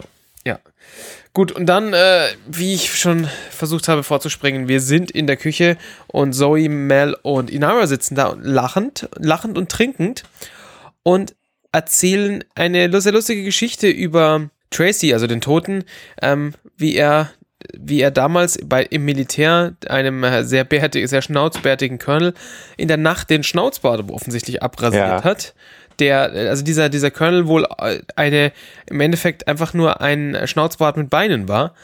Und er hat ihm diesen, diesen Schnauzbart wohl abrasiert und dann ist der Typ in der Früh aufgewacht, war, ist äh, ausgerastet und ähm, dann hat er alle also antreten lassen und Tracy hat sich dann offensichtlich den Schnauzbart von diesem Colonel selber angeklebt. Und äh, was natürlich den Colonel etwas irritiert hat. Und ähm, in der Zeit lachen sie halt sehr, sehr, sehr, ähm, sehr viel, was aber dann halt auch zu einem zu einem Ende kommt am Schluss, als die Geschichte fertig erzählt ist, da schauen sie dann alle etwas betreten ähm, zu, ja, zu Boden oder auf den Tisch. Ähm, haben aber auch überhaupt keine Zeit, sich dann irgendwie mit der, mit der, okay, traurig, er ist jetzt doch gestorben Situation zu befassen, weil in dem Moment wackelt das ganze Schiff. Übrigens. Und das, man hört es Ja, knallen. diese Szene beginnt ja mit einem Wahnsinnsgelächter von den Leuten, kurz bevor, Ja. bevor sie wieder in ihre Traurigkeit verfallen. Und äh, kurz bevor sie diese Szene gedreht haben, haben sie erfahren, dass das die letzte Folge ist, die sie gerade drehen. Und deswegen waren die allesamt überhaupt nicht in der, in der Stimmung, äh, jetzt hier zu lachen und mussten das dann aber trotzdem machen. Ich finde, dafür wirkt es schon relativ gut. Also Ja. es sind halt schon professionelle äh, Schauspieler. Äh, ich bewundere sowas. Ja, das ist nicht ganz einfach, das so zu machen, aber ihnen gelingt es tatsächlich. Genau, und dann nämlich wackelt wieder das Schiff. Da haben wir äh, Star Trek Acting am Werk, Mhm. Weil sie nämlich beschossen werden. Nämlich kommt da der Womack in seinem Space Jet angeflogen und ballert sie kaputt. Ja, erklärt ihnen, äh, und dann laufen sie halt auf die Brücke und es gibt dann einen Funkspruch und äh, er erklärt ihnen halt so, dass sie da jetzt was an Bord haben und er weiß das und äh, dass sie das mal besser rausrücken sollen und Mel spricht mit einem sehr starken Südstaaten-Akzent äh, jetzt in der Episode, der stärker ist als das, was er sonst hat und vermutlich will er da so ein bisschen auf dumm simulieren. Soll man sagen, die Süddeutschstaaten-Leute sind dumm. Ja, es Äh. sind in den USA wie in Deutschland auch. Du, Buschi, jetzt passt du mal auf, gell? Sonst klatscht es. Der Watschenbaum ist schnell umgefallen. Ich verstehe. Ja, genau. Genau, also er wirkt ihn dann so ein bisschen ab und meint auch so ein bisschen, naja, boah, wir haben viel Zeug geladen, ich weiß nicht, wovon du redest. Äh, kann sein, ich kann ja mal gucken.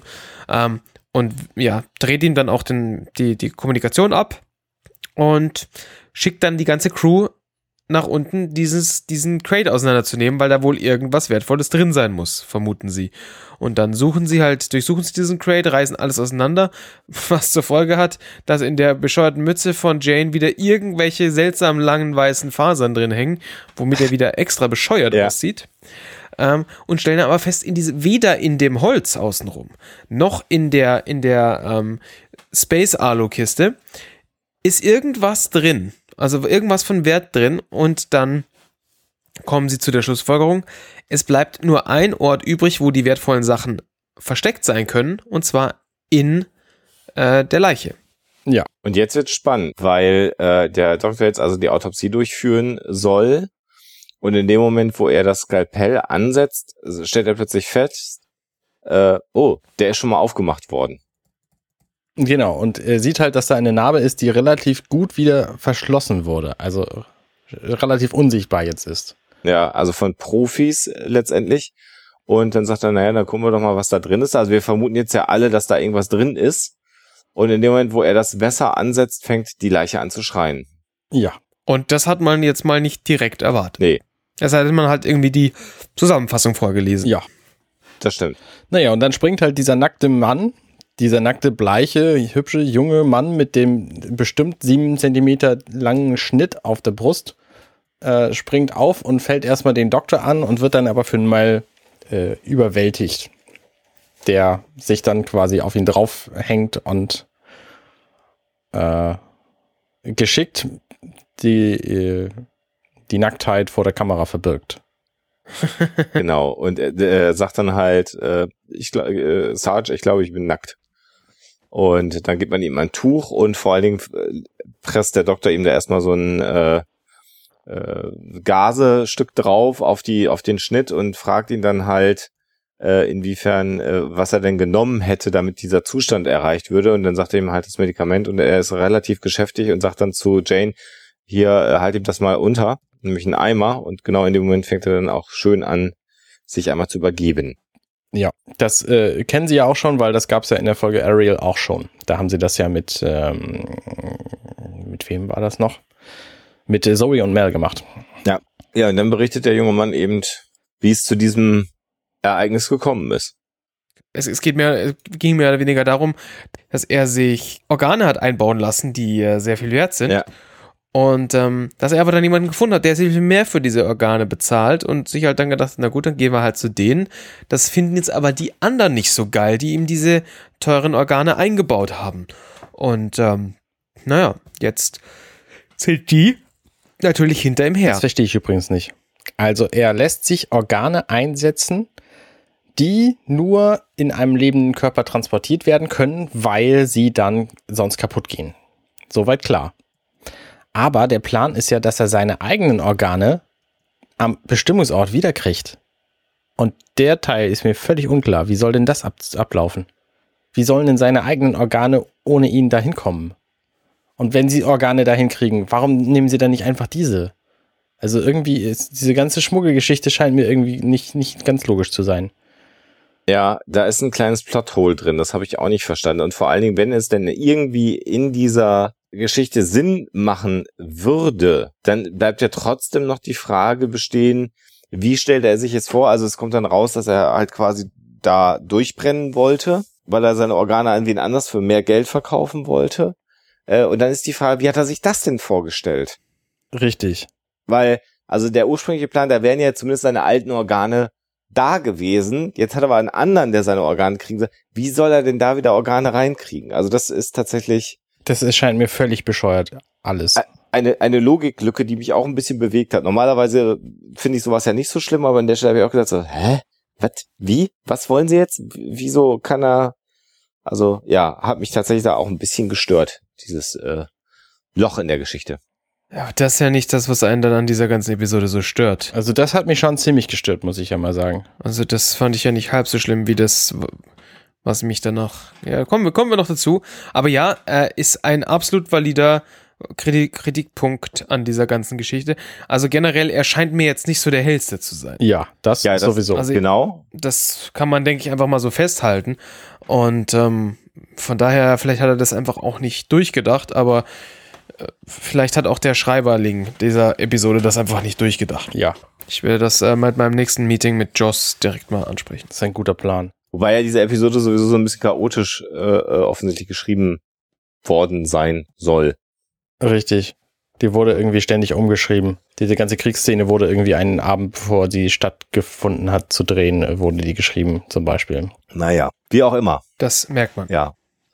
Die nächste Szene ist dann aber nochmal relativ entscheidend, weil es die Interaktion im Wesentlichen zwischen Kaylee und dem Leichnam, der also Tracy heißt, äh, dann zeigt. Also man, also er erklärt jetzt äh, nochmal genau, wie, der, wie dieser Plan ist. Das haben wir ja schon vorweggegriffen. Und man merkt in dieser Szene schon, dass Kaylee, finde ich zumindest, ein gewisses Interesse an diesem hübschen jungen Mann hat. Ja. Ja. Man merkt auch übrigens, dass es noch eine Alternativmethode gibt, diese Mütze von Jane zu tragen. Man kann nämlich auch die Ohrlappen einfach hochbinden. Das ist voll Das praktisch. ist extrem praktisch, wenn man es nicht so warm braucht. Ja. Könnte man die Mütze auch abnehmen, aber ähm, ja, Aber die ist schließlich von seiner Mama. das ist richtig. Das ist richtig. Ja, und also Kaylee flirtet den äh, Tracy schon ordentlich an, muss man mal sagen. Ja, das kann man definitiv so sagen. Und Zoe und Mel sind aber so von dieser Geschichte irgendwie nicht so wirklich begeistert, weil sie so eher ein bisschen genervt davon sind, dass dieser Typ äh, quasi da Mist gebaut hat. Ja.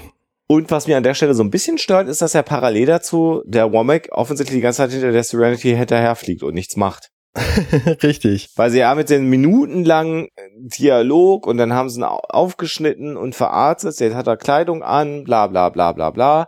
Und dann irgendwann, wo es dann sozusagen kommod für die Weiterentwicklung der Geschichte ist, also da, wo der Zuschauer das erstmal aus hat, was ist jetzt eigentlich mit Womack, fangen sie wieder an, auf die Serenity zu schießen. Richtig. Besonders lustig ja auch vorher die, wir sehen ja zwischen der, als, als Transition zwischen der Infirmary-Szene und der, und dieser Common Area-Szene sehen wir ja auch ein, wieder eine Flugszene, wo wir das Raumschiff von außen sehen. Und da ist auch wieder sehr unpassend diese ruhige, alles ist gut, wir klimpern ein bisschen auf der Gitarre rum Musik. Ja. Die ja überhaupt nicht zutrifft. Und, wir, und man sieht auch natürlich auch, dass das abgefahrene Schiff von Womack da auch nicht hinterherfliegt. Ja. Genau. Aber wie du schon gesagt hast, dann äh, passt, wird es, passt es in dem Moment wieder sehr gut, dass da ähm, er jetzt schießt und dann wird er wieder geschossen. Alle machen wieder das äh, Star Trek Acting und rennen zur Bühne. Und äh, woraufhin Wash in typischer Wash-Art erstmal erschrickt, weil der Leichnam auf der Bühne steht. Das ist total verständlich. Auf der Brücke. Genau. Die Bühne in der Serenity. Ja, das, genau das, das meinte ich auch. Naja, und äh, dann ist auch plötzlich Womack wieder in der Leitung. Genau, und sagt, so, jetzt habe ich mich auch ein bisschen geduldet und äh, Ich finde es schön, wie er sagt, äh, warum hast du mich denn die ganze Zeit mit deinen Pions reden lassen? Pions. Das habe ich. Ja, ich mag dieses Wort. Was sind denn Pions? Also ich kenne es halt deswegen, weil es äh, im Grunde sind es so, so Knechte quasi. Und es gibt halt so, äh, in der Warcraft-Welt von Blizzard, da gibt's halt äh, so, so kleine Orks, die heißen auch Pions. Okay. Das, Haben wir wieder da was haben wir was gelernt. Das wäre mir durchgegangen. Also die englische Vokabel habe ich tatsächlich auch nicht äh, äh, präsent an der Stelle. Das ist so ein bisschen, also fast, fast Sklaven ist die, dieses Ja, Status. ich sehe das auch Ja. gerade. So wird hier also Wash gesehen. Genau. Naja, und sie wollen natürlich jetzt erstmal den alten Kriegskameraden nicht ausliefern Mhm. und entwickeln so die Idee, jetzt erstmal sich auf den Planeten äh, abzusetzen und da zu versuchen, äh, Womack zu entkommen. Ne? Ja. Und als, als, als vorgeschobenen Grund sagen sie, ja, wir haben ja gerade einen Defekt irgendwie, wir müssen jetzt erstmal dringend landen. Äh, und Womack sagt, ja gut, okay, ich kann das Schiff auch durchsuchen. Wenn sie gelandet sind, wir fliegen dann hinter ihnen her. In dem Moment äh, befiehlt äh, Mel dann auch ähm, Tracy, dass er doch jetzt bitte die Brücke verlassen soll. Also er hält mal wieder Kamera und Mikro zu. Reicht offensichtlich auch in der Zukunft noch aus, dass man einfach mit der Hand locker sie äh, de, die, die, dieses Ding bedeckt und dann hört der andere den nicht mehr, was ja heute nicht mal mit dem Telefon vernünftig funktioniert.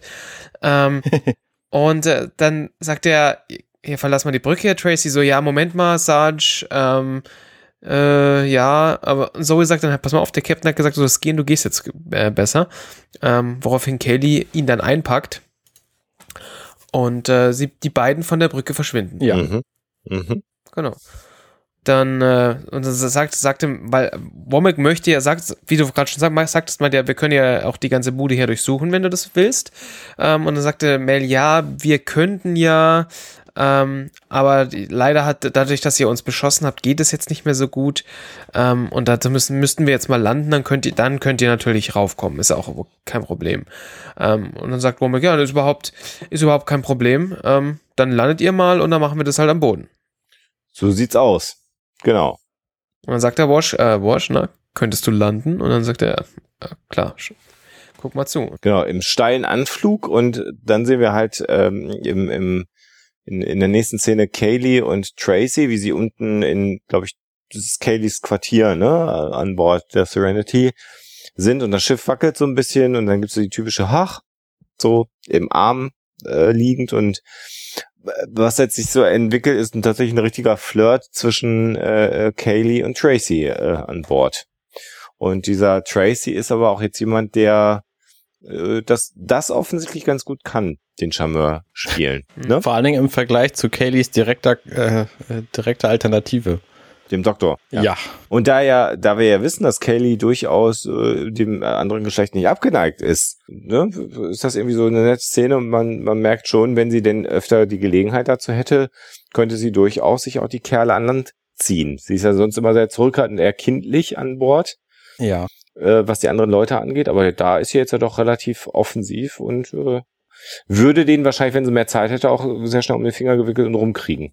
Ja, das hat sie ja im, äh, das hat sie ja bei der bei der Fötus-Szene auch versucht mit mit Simon. Da war sie Ja, ja, ja. der- die treibende Genau. Kraft, aber ähm, Da hat das nicht gebacken stimmt, gekriegt. Normalerweise ist sie eben tatsächlich eher kindlich. Ja. Ja. Ich finde, das ist auch eine sehr interessante Kombination, dieses dieses niedlich-kindliche mit diesem äh, Dennoch dennoch. sehr weiblichen, dann plötzlich und so Ja, fast schon ein bisschen aggressiven, äh, ich nehme jetzt das, was ich haben will. genau, Ne? ja.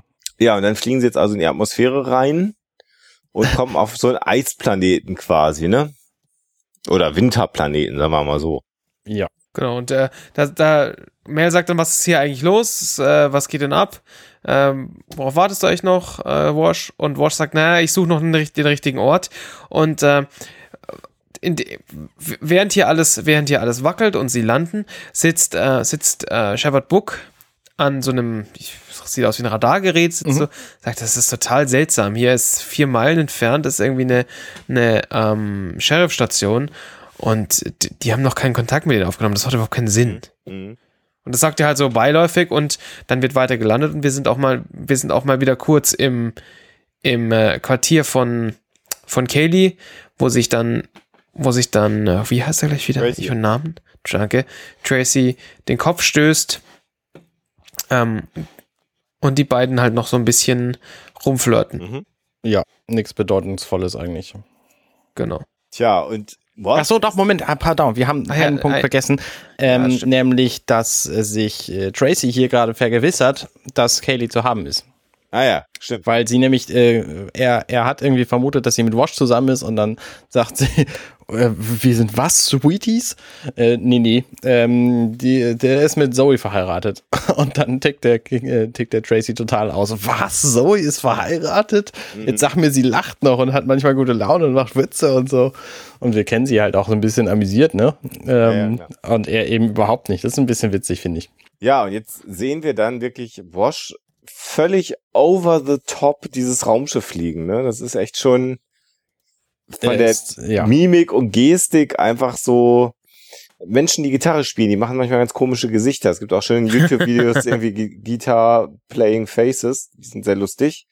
Äh, und so sieht das aus, so spielt er das auch. Also wie jemand, der mit seinem Mund sozusagen bei jeder Bewegung mitgeht und dann schießt der Womack auch noch auf so eine Bergkuppe, die sich dann so auflöst und dann muss er diesen Felsen ausweichen und reißt dann den Mund und die Augen ganz weit auf und ähm, letztendlich landen sie dann in einer Höhle und glauben vermeintlich äh, Womack erstmal entkommen zu sein. Witzige Anekdote übrigens zu diesem Fliegen. Ursprünglich war die, die Planung von Joss Whedon, dass ähm, Wash in den Momenten, wo er fliegt, die Ruhe, die, die Ruhe in Person ist. Und das haben wir in der Serenity-Szene auch so gesehen, wo er den Crazy Ivan macht zum Beispiel. Ja. Äh, da ist er halt wahnsinnig ruhig und entspannt. Und diese Szene wurde aber gedreht von Tim äh, Meinier. Und dann ist Joss Whedon dazugekommen und fragte so, ja, aber was ist denn jetzt aus der Idee geworden, dass, äh, dass Wash immer, immer ruhig ist, wenn er in Stresssituationen kommt? Und die Antwort war einfach so, ja, das kannst du vergessen. Ja, genau. Und das siehst du halt bei dieser Szene auch, auch total, ne? Also er ist, äh, äh, er ist einfach echt voll drin und zeigt das auch mit jeder Gestik und schreit wie ein Mädchen zwischendurch. Ja. Also was die Tonhöhe angeht, nicht was die, äh, naja. Und äh, was dann passiert, ist, dass sie, das erinnert mich so ein bisschen an die Sequenz, äh, muss ich mal sagen, aus, ähm, das ist, glaube ich, Imperium schlägt zurück, ne? Wie sie in diesem, äh, in diesem Wurm im Wesentlichen dann landen. Spoiler, Ja, stimmt. sie landen Wo- auf einem Asteroiden in einem Loch. Wussten Sie eigentlich, dass äh, Darth Vader der Vater von Luke Skywalker ist? Was? Wenn ihr die Filme schon gesehen habt, dann könnt ihr das demnächst auch nochmal direkt genau verfolgen in unserem äh, Star Wars Podcast. ähm, dreiteiligen Podcast, wo wir über alle drei Teile von Star Wars Genau, reden könnt ihr das alles nachlesen. und dann auch den neuen besprechen werden, sobald er draußen Ja. ist. Genau. Ja. Was ja auch völlig absurd ist, weil Darth Vader ja eigentlich von der Stimme her dunkelhäutig war. Aber das ist eine ganz andere Geschichte. Dunkelhäutige Stimme. Mensch, das schreibe ich in meinem Profil. Ja. Na, auf alle Fälle ähm, landen sie auf einem Asteroiden in Imperium steht äh, zurück äh, und dann schmeißt das Imperium äh, so Bomben, um sie herauszutreiben sozusagen. Und eigentlich macht Womack jetzt genau das gleiche äh, hier auf diesem Planeten, ne? Richtig. Das ist äh, in, in der Tat sehr wahr. Und dann fallen immer zwischendurch so Styroporteile auf das Schiff rauf. Wir möchten an der Stelle auch nochmal kurz darauf hinweisen, dass es offensichtlich nicht einfach ist, realistisch aussehendes Schnee-CGI zu machen. Schneeberge-CGI, auf das geschossen wird. Weil das sieht aus wie Hund. Ich finde, das sieht relativ gut aus. Also dafür, dass dieses Was? An welcher? Oh, Pass auf. Dafür, dass diese Serie schon zwölf Jahre alt ist, sieht das ziemlich gut aus, finde ich. Ich find meine, du siehst natürlich volle Lotte, dass das CGI ist. Aber ich finde, dafür ist es nicht schlecht. Wir haben da offensichtlich andere Schneebergstandards. Aber ich meine, du kennst es auch Schneeberge nicht so gut. Das ist natürlich richtig. Wenn wir jetzt, wenn die jetzt da auf irgendwie eine Küste schießen, Achso, ich dachte, du sprichst von deinen Samstagabendpartys. das auch. Mit Christoph Daum. Ja. naja, gut, okay, CGI ist, äh, ne, also irgendwo ist ja Budget immer, immer schwierig. Ja, äh, wobei sie ja eigentlich damals relativ stolz auf diese CGI-Engine waren, äh, die äh, diese Berge kreiert hat. Ich finde, das Schiff sieht auch immer scharf aus, muss ich ja mal sagen. Das Schiff ist ja auch nie echt. Ja, Wie das nicht echt? Ja, ja. Das kommt, ist schockierend für mich. Ja, auch da wieder ein Beweis dafür, dass du ein Honk bist. Das war. Das war voll gemein jetzt. Ja, weiß ich. Bin, ich bin ja auch ganz scheiße eigentlich. Aber ich kann damit umgehen. Ja. Gut.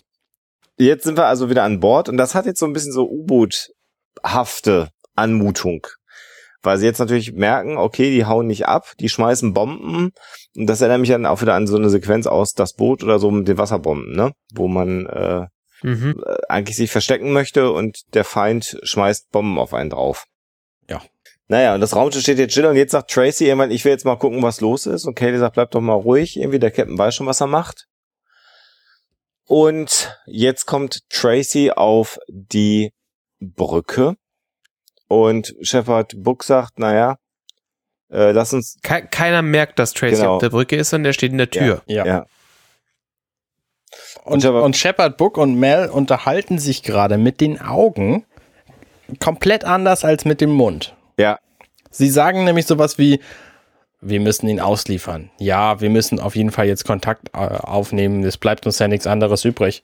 Mit dem Mund und mit den Augen machen sie eine komplett andere Konversation. Das finde ich ein bisschen total bescheuert. Ich meine, das ist doch, das ist doch auf jeden Fall nur für den Zuschauer so. Damit der, der, der Shepard, von dem man ja auch normalerweise davon ausgeht, dass er weiß, was er tut, jetzt hier irgendwie die, die Meinung vertreten kann, dass er, dass sie den ausliefern müssen und Mel stimmt ihm zu, wobei Mel auch immer der Gute ist und sie den garantiert nicht ausliefern, das wissen wir doch alle. Und trotzdem führen sie hier diese Unterhaltung, die quasi das nun so voraussetzt. Also die das zum Ergebnis hat, dass sie den jetzt ausliefern wollen. Und das ist halt auch genau das, was Tracy, der da im Türrahmen steht, nun hört. Und äh, deswegen tickt er halt aus, schnappt sich eine Pistole und bedroht erstmal alle, nämlich in dem Moment, als Wash auf den, auf den Kommunikationsknopf drücken will.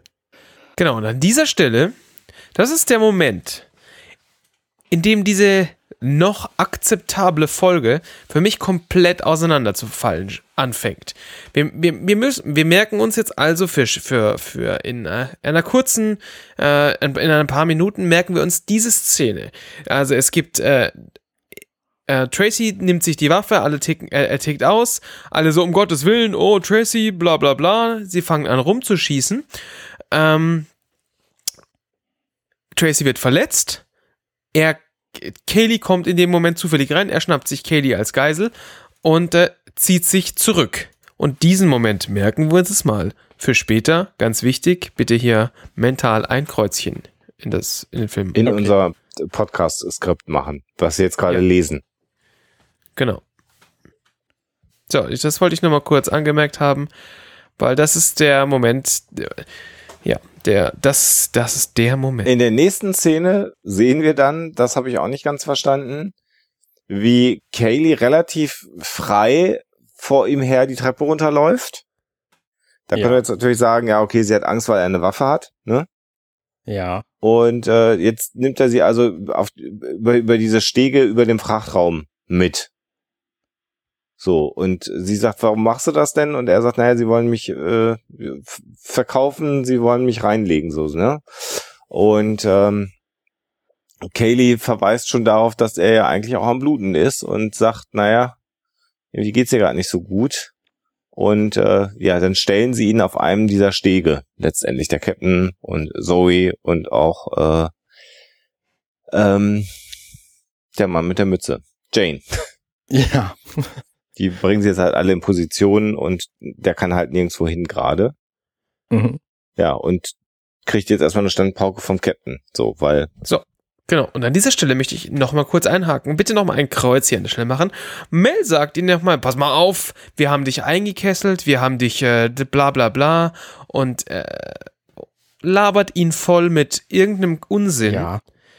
So, da machen wir gerade nochmal ein Kreuz rein. Und äh, sie reden auf jeden Fall alle auf ihn ein. ja, also das ist wirklich ein Dialog. Und während sie reden, kommen halt Zoe und Jane immer näher. Und naja, also es geht letztendlich um so eine, so eine Abrechnung, dass halt Tracy halt sein Leben halt überhaupt gar nicht in den Griff gekriegt hat und nach Ende des Krieges halt alles Kacke war. Und Mel lässt, lässt das halt gar nicht zu, letztendlich. Und äh, sagt halt, ja, es ist halt aber alles dein Problem, das ist nicht mein Problem, was du jetzt hier gerade gemacht hast. Dann lädt Jane seine Waffe durch. Tracy dreht sich mit seiner Waffe zu Jane hinüber, was Mel die Möglichkeit gibt, auf Tracy zu schießen. Und äh, ja, gut, er ist, er ist Mel, er trifft ihn natürlich. Ja. Ja. Und er fällt zu Ah. Boden. Er ist aber noch nicht tot. Nee. Und dann kommt Womack mit seinen beiden Jungs an Bord. Ganz genau. Und äh, Womack kommt erstmal rein, hat seine, hat seine Waffe im Anschlag. Und macht auf dicke Hose, weil er ja Polizist ist und hier ist, ihr habt jetzt mal mächtig Probleme. Und sieht dann auch direkt Tracy, wie er da oben sitzt, noch lebt. Mhm. Und letztendlich will er ihn jetzt haben. Ganz genau. Und sagt, hier, pass mal auf, ihr habt jetzt echt mächtig Probleme, dass ihr mir den nicht ausgeliefert habt. Und dann kommt Shepard Book hinter einer Kiste vor. Ganz genau. Und der Shep- Shepard Book komplett unbewaffnet. Ähm, und da, da, da lernen wir mal wieder, wie, wie nicht das, wie, wie äh, nicht, wie so, wie so vorher auch schon mal, dass er ja offentlich, offensichtlich deutlich mehr sein muss als einfach irgend nur ein Priester. Ja. Er hat nämlich den Zugang zum Internet, ist meine These. Uh, Er hat den einfach gegoogelt, den Arsch. vermutlich. und weiß deswegen die Dinge, die er jetzt vorträgt. Nämlich, dass der ähm, gerade, ähm, also er hat ja vorhin schon bemerkt, dass der keinen Kontakt zu der lokalen Police Sta- Station da gemacht hat. Und er hat dann festgestellt, dass der jetzt offensichtlich acht äh, Jurisdiktionsbereiche von seinem ursprünglichen Bereich weg ist. Also im Grunde da, wo er jetzt gerade ist, überhaupt nichts zu suchen hat. Ja. Dieser Polizist. Und dass es ihn wahrscheinlich, dass es wahrscheinlich auch niemanden stört, äh, wenn seine Leiche hier nie wieder gefunden wird, quasi. Ganz genau. Was natürlich eine ziemlich wirksame Drohung ist, weil damit äh, dieses Ich bin vom Gesetz komplett wegfällt und damit ist er nur noch einer von drei Banditen, die da auf dieses Schiff kommen. Und er ist ja auch, was, äh, was äh, Gunpower angeht, deutlich äh, im, im Nachteil gegenüber, gegenüber den dicken Waffen, die ähm, die, die Serenity Crew auf ihn Richtig. Und die, die drei stehen zusammen, sind eingekesselt, also diese haben in jedem Fall Nachteil, Nachteil. Ja. Und Shepard Book macht jetzt denen halt klar, naja, ihr habt eigentlich hier gar nichts zu kacken. Und das ist jetzt eigentlich so, besser wäre es jetzt, wenn ihr einfach mal geht. Weil wir können euch jetzt einfach mal abknallen und das würde gar keinen interessieren, weil ist halt so. Und daraufhin hauen die dann ja auch einfach wieder ab, ne? Ja. Was ich dann auch ein bisschen überraschend fand. Ja, ich meine, der, der Womack ist ja jetzt offensichtlich jemand, der, der dann an seinem Leben hängt. Er ist auch jemand, der sagt, was er denkt, denn er sagt noch zu Jane, mit der Mütze siehst du aus wie ein Idiot. ja, das ist ganz großartig. Ähm, was Jane natürlich vermutlich nicht hören möchte. Nämlich Nee, was ihm auch an. vorher gar nicht klar war. Um, Ja. Was ihm wahrscheinlich auch hinterher nicht klar ist. Also er hat das, glaube ich, nicht, das, nicht den Eindruck, dass er das irgendwie in irgendeiner Art und Weise annimmt, diese Ausführung. Weil ich habe eher so das- den Eindruck gehabt, dass der denkt, naja, total doof. Mit der Mütze bin ich der coolste Hund auch. Genau, so. Und außerdem ist die von Mama. Ja, also ich glaube, das nimmt er gar nicht an. Also der ist halt doof und das ist die Mütze von Mama. Also ich glaube erst, dass eher so seine Verarbeitung dieser Situation ist, zu sagen, nee, ist mir doch egal, ob du das doof findest. Mamas Mütze ist geil. Und ich bin auch geil. So. Okay. Aber das ist. Wir können ihn ja leider nicht fragen, was er da wirklich gedacht hat, ne? Nee. Dann hauen die ab und dann gibt's halt die Sequenz, dass jetzt langsam dieser Womack, äh, dieser, nicht der Womack, der ähm, äh, Tracy jetzt so langsam dann auch mal stirbt, ne? Ja. So, Moment. So. Wir gucken jetzt in unser Skript, da sind zwei Kreuzchen drin. Ja. Ja. So, jetzt liegt Womack da und sagt, so, das war also der Plan. Mel nickt und sagt, ja, das war ein guter Plan. So, wenn sie jetzt vorher auf der Brücke gestanden sind, wo Womack, äh, wo, wo Womack sag ich schon, wo Tracy austickt, hätte Mel sagen können, pass mal auf, Junge, folgender Plan, keiner von uns wird hier verletzt, weil der Typ, den haben wir an den Eiern. Ja. Hitze des Gefechts, ähm, da ging das vielleicht nicht. So, da haben wir ja noch ein zweites X in unserem Skript, ähm, wo sie auf dieser Brücke stehen. Wo sie wieder miteinander reden. Wo Mel ihm schon wieder einen Vortrag hält. Der hätte auch sagen können, pass mal auf, mein Freund, das ist unser Plan, aber alles überhaupt nicht schlimm. Wir gehen hier alle lebend raus. Mhm. Also besonders du, weil wir sowieso. Haben sie nicht gemacht. In dem Moment habe ich mich so unendlich über diese ganze Episode geärgert, weil der Typ hätte nicht sterben müssen. Das hätte alles komplett anders verlaufen können und das macht überhaupt keinen Sinn, wie die, wie die, ähm, wie, wie die Crew reagiert hat. Weil das, was du vorhin schon sagtest, mit ähm, Mel und Book reden auf der Brücke mit den Augen anders als mit dem Mund, weil ge genau das, was, was am Schluss passiert ist, ähm, haben sie sich mit den Augen erzählt. Richtig. Sie haben gesagt, pass mal auf, den das Sackgesicht, das kriegen, das kriegen wir an den Eiern, das ist überhaupt kein Problem. Gesagt haben sie aber was anderes. Man hätte natürlich von Anfang an, hätte natürlich für den Plot nicht funktioniert. Äh, ähm, man hätte natürlich von Anfang an sagen können, du ist überhaupt kein Problem, der hat hier nichts zu melden. Dem werden wir schon zeigen, wer, äh, wer hier die Hosen anhat. Der ist ganz schnell wieder runter von unserem Schiff.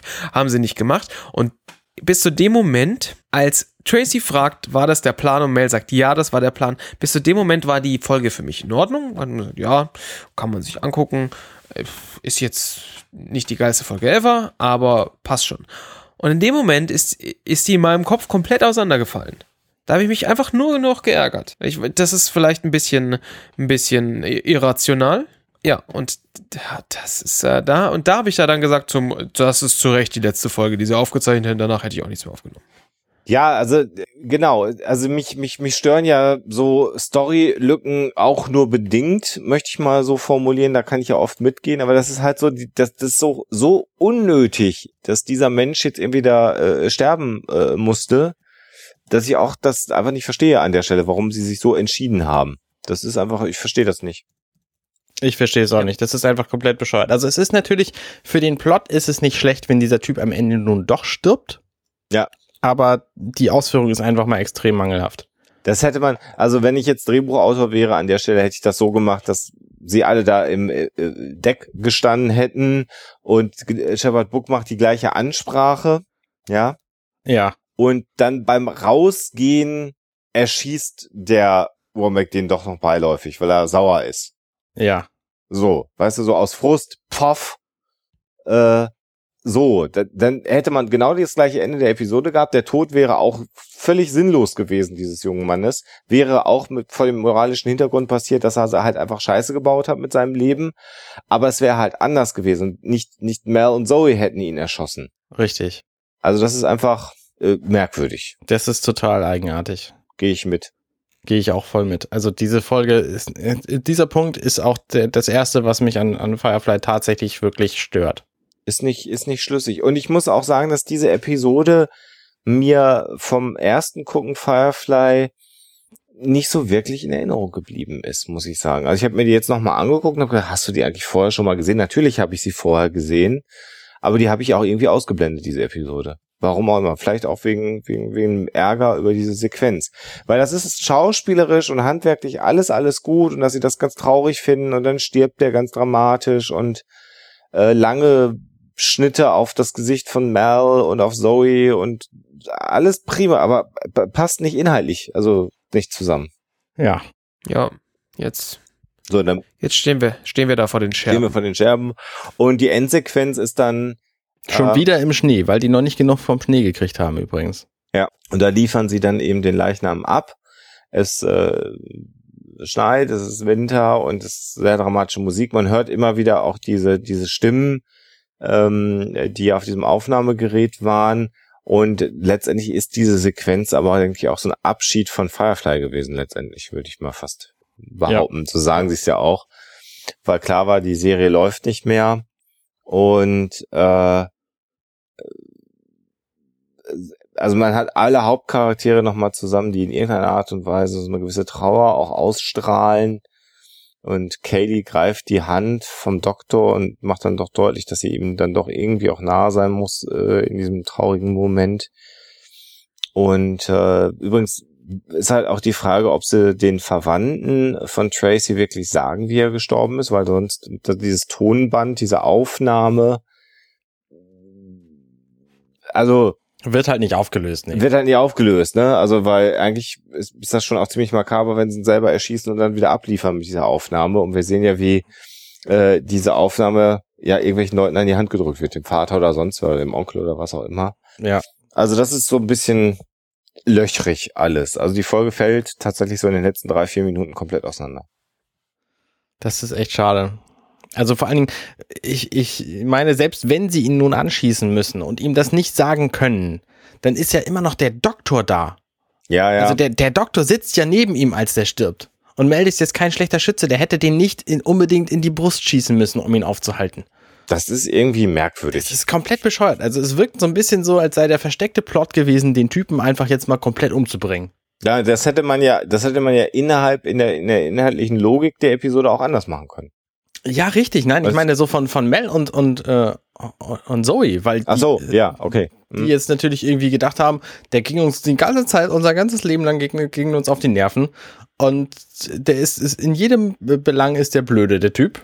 Und jetzt weg. Komm, jetzt komm, jetzt hauen wir mal ab, jetzt, äh, jetzt machen wir den mal tot. Ja, ja, ja. So, also so kommt's halt irgendwie rüber. Ist doof. Ist doof, ist total doof. Genau. Und der Schlingel podcastet schon gar nicht mehr mit, weil er so doof findet, dass er gar nicht mehr weiß, was er sagen soll. Ich bin total beleidigt. Ja. Verstehe ich, ja. Ich schmoll gerade. Ja, Ja, nee, aber ich, ich sehe seh das ähnlich. Also ich, ja, ja. Auch wenn, auch wenn die letzte Szene optisch schön ist. Ja, ja, klar. Auch, auch dieses, auch diese, diese Montage mit der, mit dieser, mit dem, mit, seiner, mit seinem Gespräch, also mit seinem, äh, mit seiner Aufnahme, das ist, ist schön gemacht, aber äh, in, es war halt, in dem Moment war es halt für mich durch. Das schmeckt halt einfach schal, wenn man sich das anguckt, ne? mhm. Ja, sehe ich auch so. Ja, sehen wir, sehen wir ähnlich. Ein, ein, ein Also- schwacher Moment der Serie, muss man einfach mal an der Stelle. Bin mal gespannt, was hat denn. Moment mal. Ich muss noch mal, ich, äh, ich untersuche da mal kurz hier Das Internet. ähm, das Internet TM. an dieser Stelle, weil The Message hat erstaunlicherweise 8,6 Punkte auf IMDb, was ich und zum Beispiel Heart of Gold, ähm, kommende Folge. genau, die als nächstes kommt, die ich fantastisch Ja. finde. Die hat 8,5 Punkte und das ist eine Frechheit. Das ist eine totale Frechheit. Äh, Das, äh, liebes Internet, ihr habt das, ihr, ihr haltet das falsch. Also das ist, das ist wirklich, ähm, das ist wirklich, äh, das kann ich nicht gut, gut heißen. Nee, das ist, äh, ist, ist fehlgeleitet. Wir sind entsetzt. Also Ja, ich meine, abgesehen von diesem wirklich dämlichen äh, Ende ist die Folge ja gar nicht so schlecht. Vielleicht äh, haben die Leute die Folge einfach nicht zu Ende geguckt. Es, Oder das hat sie nicht gestört. Weiß. Ja, weiß ich jetzt auch nicht. Mich hat's halt gestört. Ja, ja, weil, also, weil, äh, ich bin ja völlig bei dir, dass die, dass die Folge sonst nicht schlecht ist. Aber das ist halt, ich hatte das, ich dachte mir so, ich hatte so im Hinterkopf so, ja, die, die war nicht so geil. Ja. Und es ist jetzt ein bisschen her, dass ich, dass ich die das letzte Mal gesehen habe und ich habe sie dann heute früh wieder gesehen. Und dann lief die so nebenbei, ja, hm, eigentlich doch, ist es ja soweit in Ordnung. Und dann wieder so knall und ich, ach ja, oh, boah, ey, leg mich doch am Arsch. Blöde Kuh. Und ähm, das ist so der, das habe ich schon so den ganzen Tag im Hinterkopf. Dieses, oh ja, diese Folge, dass wir jetzt darüber sprechen müssen und dann ärgert mich das. Und das Einzige, wo ich mich, wo ich mich drauf gefreut habe, war, dass, dass halt irgendwann der, diese, diese Stelle kommt, wo man halt dann weiß, ähm, ja, und jetzt, äh, da kann man jetzt nochmal drüber herziehen, weil das einfach, weil mich das so ärgert. Weil, und das Schlimme ist, das, weißt du, wenn das, wenn das jetzt irgendwie eine schlechte, eine schlechte, ähm, Schlechte Folge. wenn jetzt, ähm, sagen wir mal, wenn der, Re ah, also zum einen, wenn der Rest auch schlecht gewesen wäre. Ich sage, na gut, ist halt einfach, äh, ist, ist halt eine schlechte Folge von hinten bis vorne. Oder wenn es irgendwie Arschserie 3000 gewesen wäre, ich habe gesagt, naja, who fucking cares? Aber, und da überlegst du dir halt dann doch, war es vielleicht gut, dass es nur eine Staffel gab? Ja. weil wer, wer weiß, wie oft das dann später abgestürzt wäre. Ähm, wir jammern da auf super, super, super hohem Niveau, weil die im Vergleich zu, zu so vielen anderen Serien ist diese Episode trotzdem gut. Aber halt in dem, in dem, äh, in dem, ich meine, das ist natürlich auch eine Frage, was, was ist der, der, das, das persönliche, das persönliche, die persönliche Erwartungshaltung, die mit der man da hingeht. Aber so in diesem ganzen, in diesem ganzen Firefly-Universum, das so, das so super detailreich und mit so viel Liebe, Liebe zum Detail gemacht ist, kommt dann, kommt dann äh, eine Episode. Also das ist einfach, da, Ja. das ist so schade. Ja, das hat mich, äh, das hat mich tief berührt. Ja, zu Recht auch. Ich meine, die Serie ist ja in, in Wirklichkeit ist sie ja ziemlich gut. Nur diese Folge ist halt, ne, hat halt einen echt einen, einen bitteren Ton. Mhm. Ja, Das ist wie wenn du so ein Kartenhaus baust. Das mag wunderschön sein, wenn du ganz am Schluss dann aus Versehen die unterste Karte rausziehst. Ja. Dann ist das ist halt scheißegal, wie schön das bis in dem Moment ausgesehen haben, hat, weil es dann halt einfach in sich ja, zusammenklappt. ja, ja, ja. Es ist einfach, man hätte, man hätte es einfach auf so vielen Ebenen eleganter und besser machen können. Das ist einfach doof. Ja. Das ist wohl wahr. Ich bin ja froh, dass das nicht die letzte Folge ist, denn so enden wir nicht auf dieser Note quasi. Nee, natürlich nicht. Und wir müssen ja auch noch eine Wave, glaube ich, zwischendurch nochmal machen, ne? Ja, das wäre nicht verkehrt. Mhm. Das ist ja jetzt Conman komplett erschienen, darüber könnten wir durchaus mal reden. Genau. Aber da enden wir auch eher, aber das machen wir dann demnächst äh, bei, bei Conman. Richtig. Genau. Dann kommen wir doch heute mal zum, zum Ende dieser, dieser Episode. Wir können auch ein bisschen Ausblick geben. Also wir haben noch zwei Folgen der Serie vor uns Ja, Mhm. und danach haben wir noch einen Film vor uns. ja. Da nehmen wir uns eine Woche Urlaub für, Ähm, ich. dann haben wir noch ein Brettspiel vor uns. Ja. Und dann haben wir noch eine Reihe von Comics vor uns. Ja. Und äh, das würde ich auch gerne alles noch besprechen. Ja. Auch wenn die Sendungen dann natürlich deutlich anders werden werden, als diese bislang waren. Genau. Hm. Also das wird dann mit Lesen dieser Sendung ein bisschen anstrengender für euch da draußen. Liebe Zuschauer, Genau. Aber ihr, ihr macht das bestimmt noch mit. Und dann habt ihr, glaube ich, alles, was es zum das Firefly-Universum gibt, äh, von uns bekommen. Und dann habt ihr schon die acht neuen Produktionen mit insgesamt ungefähr 1300 Episoden gehört, die wir dann für euch anbieten werden. Das ist richtig. Und ich würde auch diesen, diesen Firefly-Cast würde ich dann nicht abschließen für immer, sondern nur vorläufig, weil es ja durchaus sein kann, dass da nochmal was Spannendes kommt. Ich habe gehört, da wird seit ungefähr 4000 Jahren so ein Online-Spiel entwickelt. Ja, ich habe da sogar auch mal mit dem Entwickler drüber gesprochen. Oh, nicht schlecht, nicht schlecht. Ähm, aber das erscheint nicht zu erscheinen. Und deswegen, ähm, vielleicht kommt es irgendwann noch und dann reden wir drüber. Ansonsten warten wir weiter.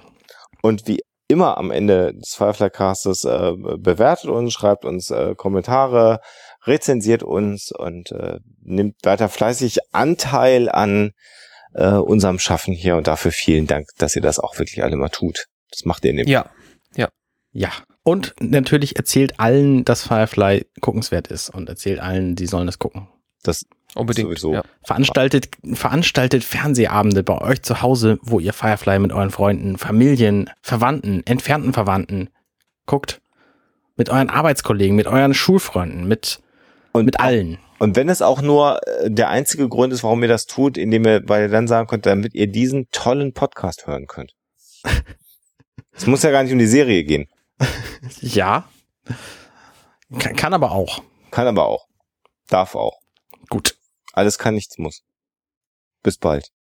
Bis zum nächsten Mal. Auf Wiedersehen und gute Nacht. Tschüss. Tschüss.